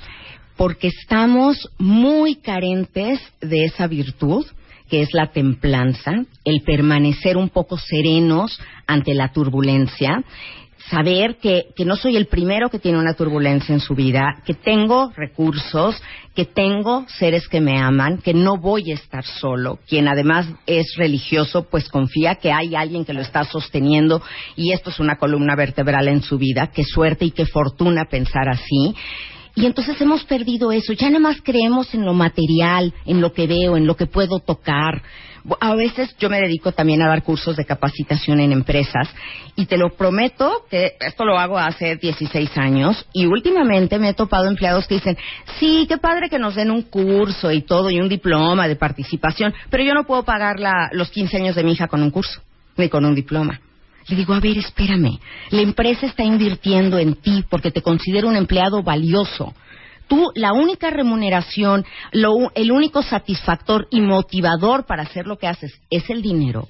Si lo único que nos mueve hoy en día es algo constante y sonante, nunca será suficiente. Claro. Tienen que movernos otras cosas. Bueno, yo les conté algo, Claro. que de repente hay ángeles en la vida de uno que lo regresan a la realidad. Yo me acuerdo algún momento de mi vida así como súper crítico, de esos que te tiras al drama y que estás llorando y que todo lo ves negro y que de veras no le ves salida y que tienes un profundo miedo y angustia del, del futuro y de lo que está pasando en ese momento. Y me acuerdo perfecto de estarle llorando a mi papá, de papá, es que ¿qué voy a hacer? Y mi papá me volteó a ver con una cara de, ¿qué te pasa? ¿Y a ti qué te pasa? Loca. Y entonces me dijo dos cosas, cosas que hemos hablado en este programa muchas veces. Me dijo, hijita, ¿por qué escoges el drama? O sea, escoges, ¿eh? No, no Claro, dijo, sí. ¿por qué te había... No, ¿Por qué no, ¿por ¿por qué escoges el drama? Así se me quedó viendo dije, hijita, ¿por qué escoges el drama? Entonces también les voy a decir una cosa, uno es bien adicto a las emociones negativas. Claro. Entonces, ¿por qué escoges ese llanto y esa exageración y ese, o sea, ¿dónde está el control de las emociones? Y dos me dijo, hijita, mi papá, hijita, todo está bien. Ay, qué padre. Y yo, papá, ¿cuál parte todo está bien? Ya, ya había dejado de llorar en cuanto me dijo, ¿por qué escoges este drama que te estás aventando? Porque la palabra escoges implica hay opciones. Sí, claro, hay otras opciones. ¿no? O sea, serenidad ante todo. Y entonces me dice, hijita, todo está bien. Estás bien. Todo está bien. No va a estar. Estás bien. Estás bien. Ahora, esa palabra tan hermosa, hijita, que tiene un significado maravilloso, porque muchas personas que a lo mejor nos están oyendo Me inclusive, que nuestro papá ya no está con nosotros, pues quisieras volver a oír esas palabras. O sea, quisieras volver a escuchar eso y que te sobaran la cabeza y todo está bien, eso es lo que te dice un padre. Cuando ya no tenemos a nuestro papá con nosotros, o tuvimos un padre que nunca hubiera usado esas palabras porque no era afectivo, ¿Qué ser adultos? Porque aquí estamos dirigiéndonos a adultos. ¿Qué ser adulto no implica ser tu propio padre? No poder decirte eso. ¿Cuántas veces hemos hablado, Rebe, tú y yo, de esta niña interior o de este niño interior que tenemos? No podemos llevarnos la mano al corazón y volver a decirle, hijita o hijito, todo está bien y yo estoy contigo. Lo único que te puedo prometer es que yo no te voy a abandonar. Y deprimirte, sumirte en una depresión, Claro. es el abandono más grande. Es Claro. la traición mayor a ti mismo y a esa niña. Claro. Y la tercera parte de esa conversación con mi papá, cuando pasamos a todo está bien, y yo seguía de, claro que no, papá, está todo está callado. Me dijo, a ver, el problema es el 10%. El 90% es la decisión que estás tomando tú en este momento de abordarlo. La actitud. Esa actitud. Y sabes qué, lo que pasa es que hicimos alguna vez un ejercicio, de hecho un terapeuta me hizo hacer este ejercicio y, y yo, yo creo que pocas veces he llorado en terapia como ese día. Se paró, trajo una silla y me la puso enfrente. La silla vacía. Y me dijo, si esa es la silla vacía, es espantoso, fuerte. ese ejercicio es horrendo. Muy fuerte. Y me ¿Cuál dijo, es? ¿qué edad tiene la niña que tienes enfrente de ti sentada? Entonces yo puse una edad. Esa niña, vamos a imaginar que es Marta a, lo- yo dije 12 años, a los 12 años. Dime qué es todo lo que le dirías a esa niña. Bueno, empiezo yo con un speech a mí misma a los 12 años, con una ternura y con un amor y con un cariño y con una, con una, con un sentimiento y con una ternura. Y después de la terapia me dijo, bueno, abre los ojos y quiero que me digas por qué si tienes tan claro cómo siente esa niña en ese momento, cómo está, que esa es tu niña, ese eres tú. ¿Por qué nos tratamos como nos tratamos? Si uno es la consen, ¿no? Si uno es la consen. Si a ti te dieran una niña o un niño a cuidar, a ver, cualquiera de ustedes cuenta bien, imagínense que les dan un niño de ocho años a cuidar. ¿Ustedes lo tratarían como se tratan? ¿Ustedes lo dejarían hacer las cosas que ustedes hacen? ¿Ustedes lo dejarían irse con gente y estar en relaciones este, como las que ustedes han escogido? De ninguna manera. Sin cenar, sin Si no desayunar. lo quieres para un maltrato. hijos, si ustedes no lo quieren para sus hijos, ¿por qué somos así con nosotros? Fíjate, es Ay, que ya me quiero matar. Ay, no. Mi Marta, al contrario, piensa hoy, ¿qué le dirías hoy en esa silla a esa niña? Le dirías, he cumplido tus sueños y más allá. He logrado cosas que jamás pensé que pudiéramos llegar y ¿qué crees? No me detengo y seguimos juntas hasta donde podemos llegar. ¿No? Mi niña Forbes, felicidades. Gracias. Pero bueno, el, el caso es que tenemos que entender que ganar y perder son un binomio inseparable. Y si creo en la pérdida y creo en tirarme al drama, tengo que creer, porque es junto con pegado como cara y cruz de una moneda, tengo que creer que también voy a ganar algo con esto, voy a obtener algo que yo no hubiera querido ganarlo a este precio, como por ejemplo una herencia, Marta. Mucha gente se pelea con esta parte de recibir dinero porque me dicen es que el precio para que yo haya recibido este dinero es la muerte de mi mamá o la muerte de mi papá. No, están equivocados. El precio para que tú recibas ese dinero es el amor de tu papá o de tu mamá que trabajaron para ti para poderte dejar algo. No es la muerte la que te lo da, es el trabajo de ellos que te lo dejaron. ¿Y por qué no vas a hacer un buen uso? ¿Por qué no lo vas a recibir? Al fin puedes tener tu negocio que querías o puedes tener una casa propia, algo. Ay, pero a este precio no. Es que no, no van a borrar lo otro. Y ellos hubieran querido seguir con el legado de alguien, seguir sus instrucciones de que seas feliz. Eso significa ser agradecido con la vida y seguir adelante. Y algo que pasa que en el momento no entiendo. Ustedes saben, por ejemplo, cuántas eh, leucemias infantiles se detectan gracias a una fractura. Si el niño no hubiera ido corriendo, se cae y se rompe un hueso, nunca me entero que tenía leucemia hasta que fuera demasiado tarde. La porosidad del, del hueso y esa fractura me lleva a hacer estudios, todo, y a que descubramos esto. Por una tontería descubres algo muy grande que sí pudo haber acabado con su vida. Entonces, las fracturas de todo tipo que tengamos en nuestra vida, usémosla a nuestro favor. Si ustedes quieren que les den una amorosa zarandeada, busquen a Gaby Tanatóloga, es arroba Gaby Tanatóloga en Twitter, el consultorio. Ya lo tenemos, está en las águilas, está a las órdenes de todos ustedes, lo hemos dejado precioso, por supuesto. Además, la sala de espera tiene la revista MOA ahí, ¡Eso! entonces en esa sala de espera nadie desespera, porque están muy felices leyéndolo. Y también ya tengo una página de internet www.gabitanatóloga.com y ahí, como parte de esa página, hay un blog, Marta, que estoy mandando una vez al mes este mensaje positivo. Se llama Lo que aún queda en el tintero. Pueden entrar por la página o buscarlo en WordPress. Es mi, mi blog, Lo que aún queda en el tintero, que era una frase que cuando mi papá vivía en España y yo estaba aquí por muchos años que estuvimos separados, él me escribía y me decía al final, en lugar de continuará, me, me firmaba siempre, aún quedan cosas en el tintero, por decirlo. Ah, Gaby, ahora me quiero matar ¿Por otra vez. No, vamos, vamos por esas cosas que aún nos quedan en el tintero, Marta. Lo que no he escrito, Ay, lo si que no hemos todo lo que hay en el tintero todavía, Ujú. cuentavientes, de veras. ¿Me dejas darles una alegría grande? ¿Puedo Por compartir un, secreto que tenemos tú y yo? venga. Porque lo que aún Ah, claro. queda en el tintero es, bueno, el tercer libro de, de Gaby Tanatóloga, que si la vida nos lo permite, saldrá en enero. Pero adivinen, cuentavientes, ¿quién va a ser el prólogo de ese libro? Ahora sí que moi, ahora sí que moi. Exactamente. Un honor escribir Ay. el prólogo de tu libro. No, Será un gran placer. Yo te felicito mucho porque sé que has ayudado a tanta gente en tu vida y estás dedicada al servicio y eres amorosa y eres entregada. Has ayudado a tantos cuentavientes y gracias por compartir tu talento y tu alma con nosotros. Ay, es una forma de agradecer. Gracias. No te vengues de mí y ahora me hagas llorar a mí, ¿eh? No, no. Ahora sí fue la Pero hay dos revancha. libros ya de Gaby Pérez Islas eh, circulando, Cómo curar un corazón roto y Elige no tener miedo. Sobre todo en librerías, mi Marta, porque gracias a, a la demanda ahorita está este de Elige no tener miedo, está agotado en las tiendas de los buitos, pero en librerías lo encuentran. Librerías El Sótano, por ejemplo, ya tiene un área especial que dice tanatología. Al fin lo logramos, ya no estamos en la parte de psicología ni nada más en autoayuda, ya hay un espacio especial que dice tanatología. Muy bien. Pues muchas vamos. felicidades. Muchas gracias. Por lo logrado y por lo que viene. Gracias, gracias, Rebe. Eh, nos vamos, estamos de regreso mañana en punto de las 10 de la mañana, cuentavientes. Eh, un poco de alegría, ¿no?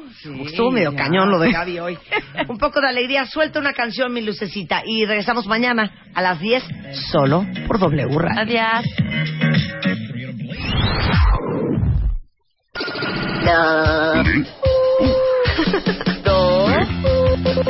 Let's talk about MediCal. You have a choice, and Molina makes it easy, especially when it comes to the care you need.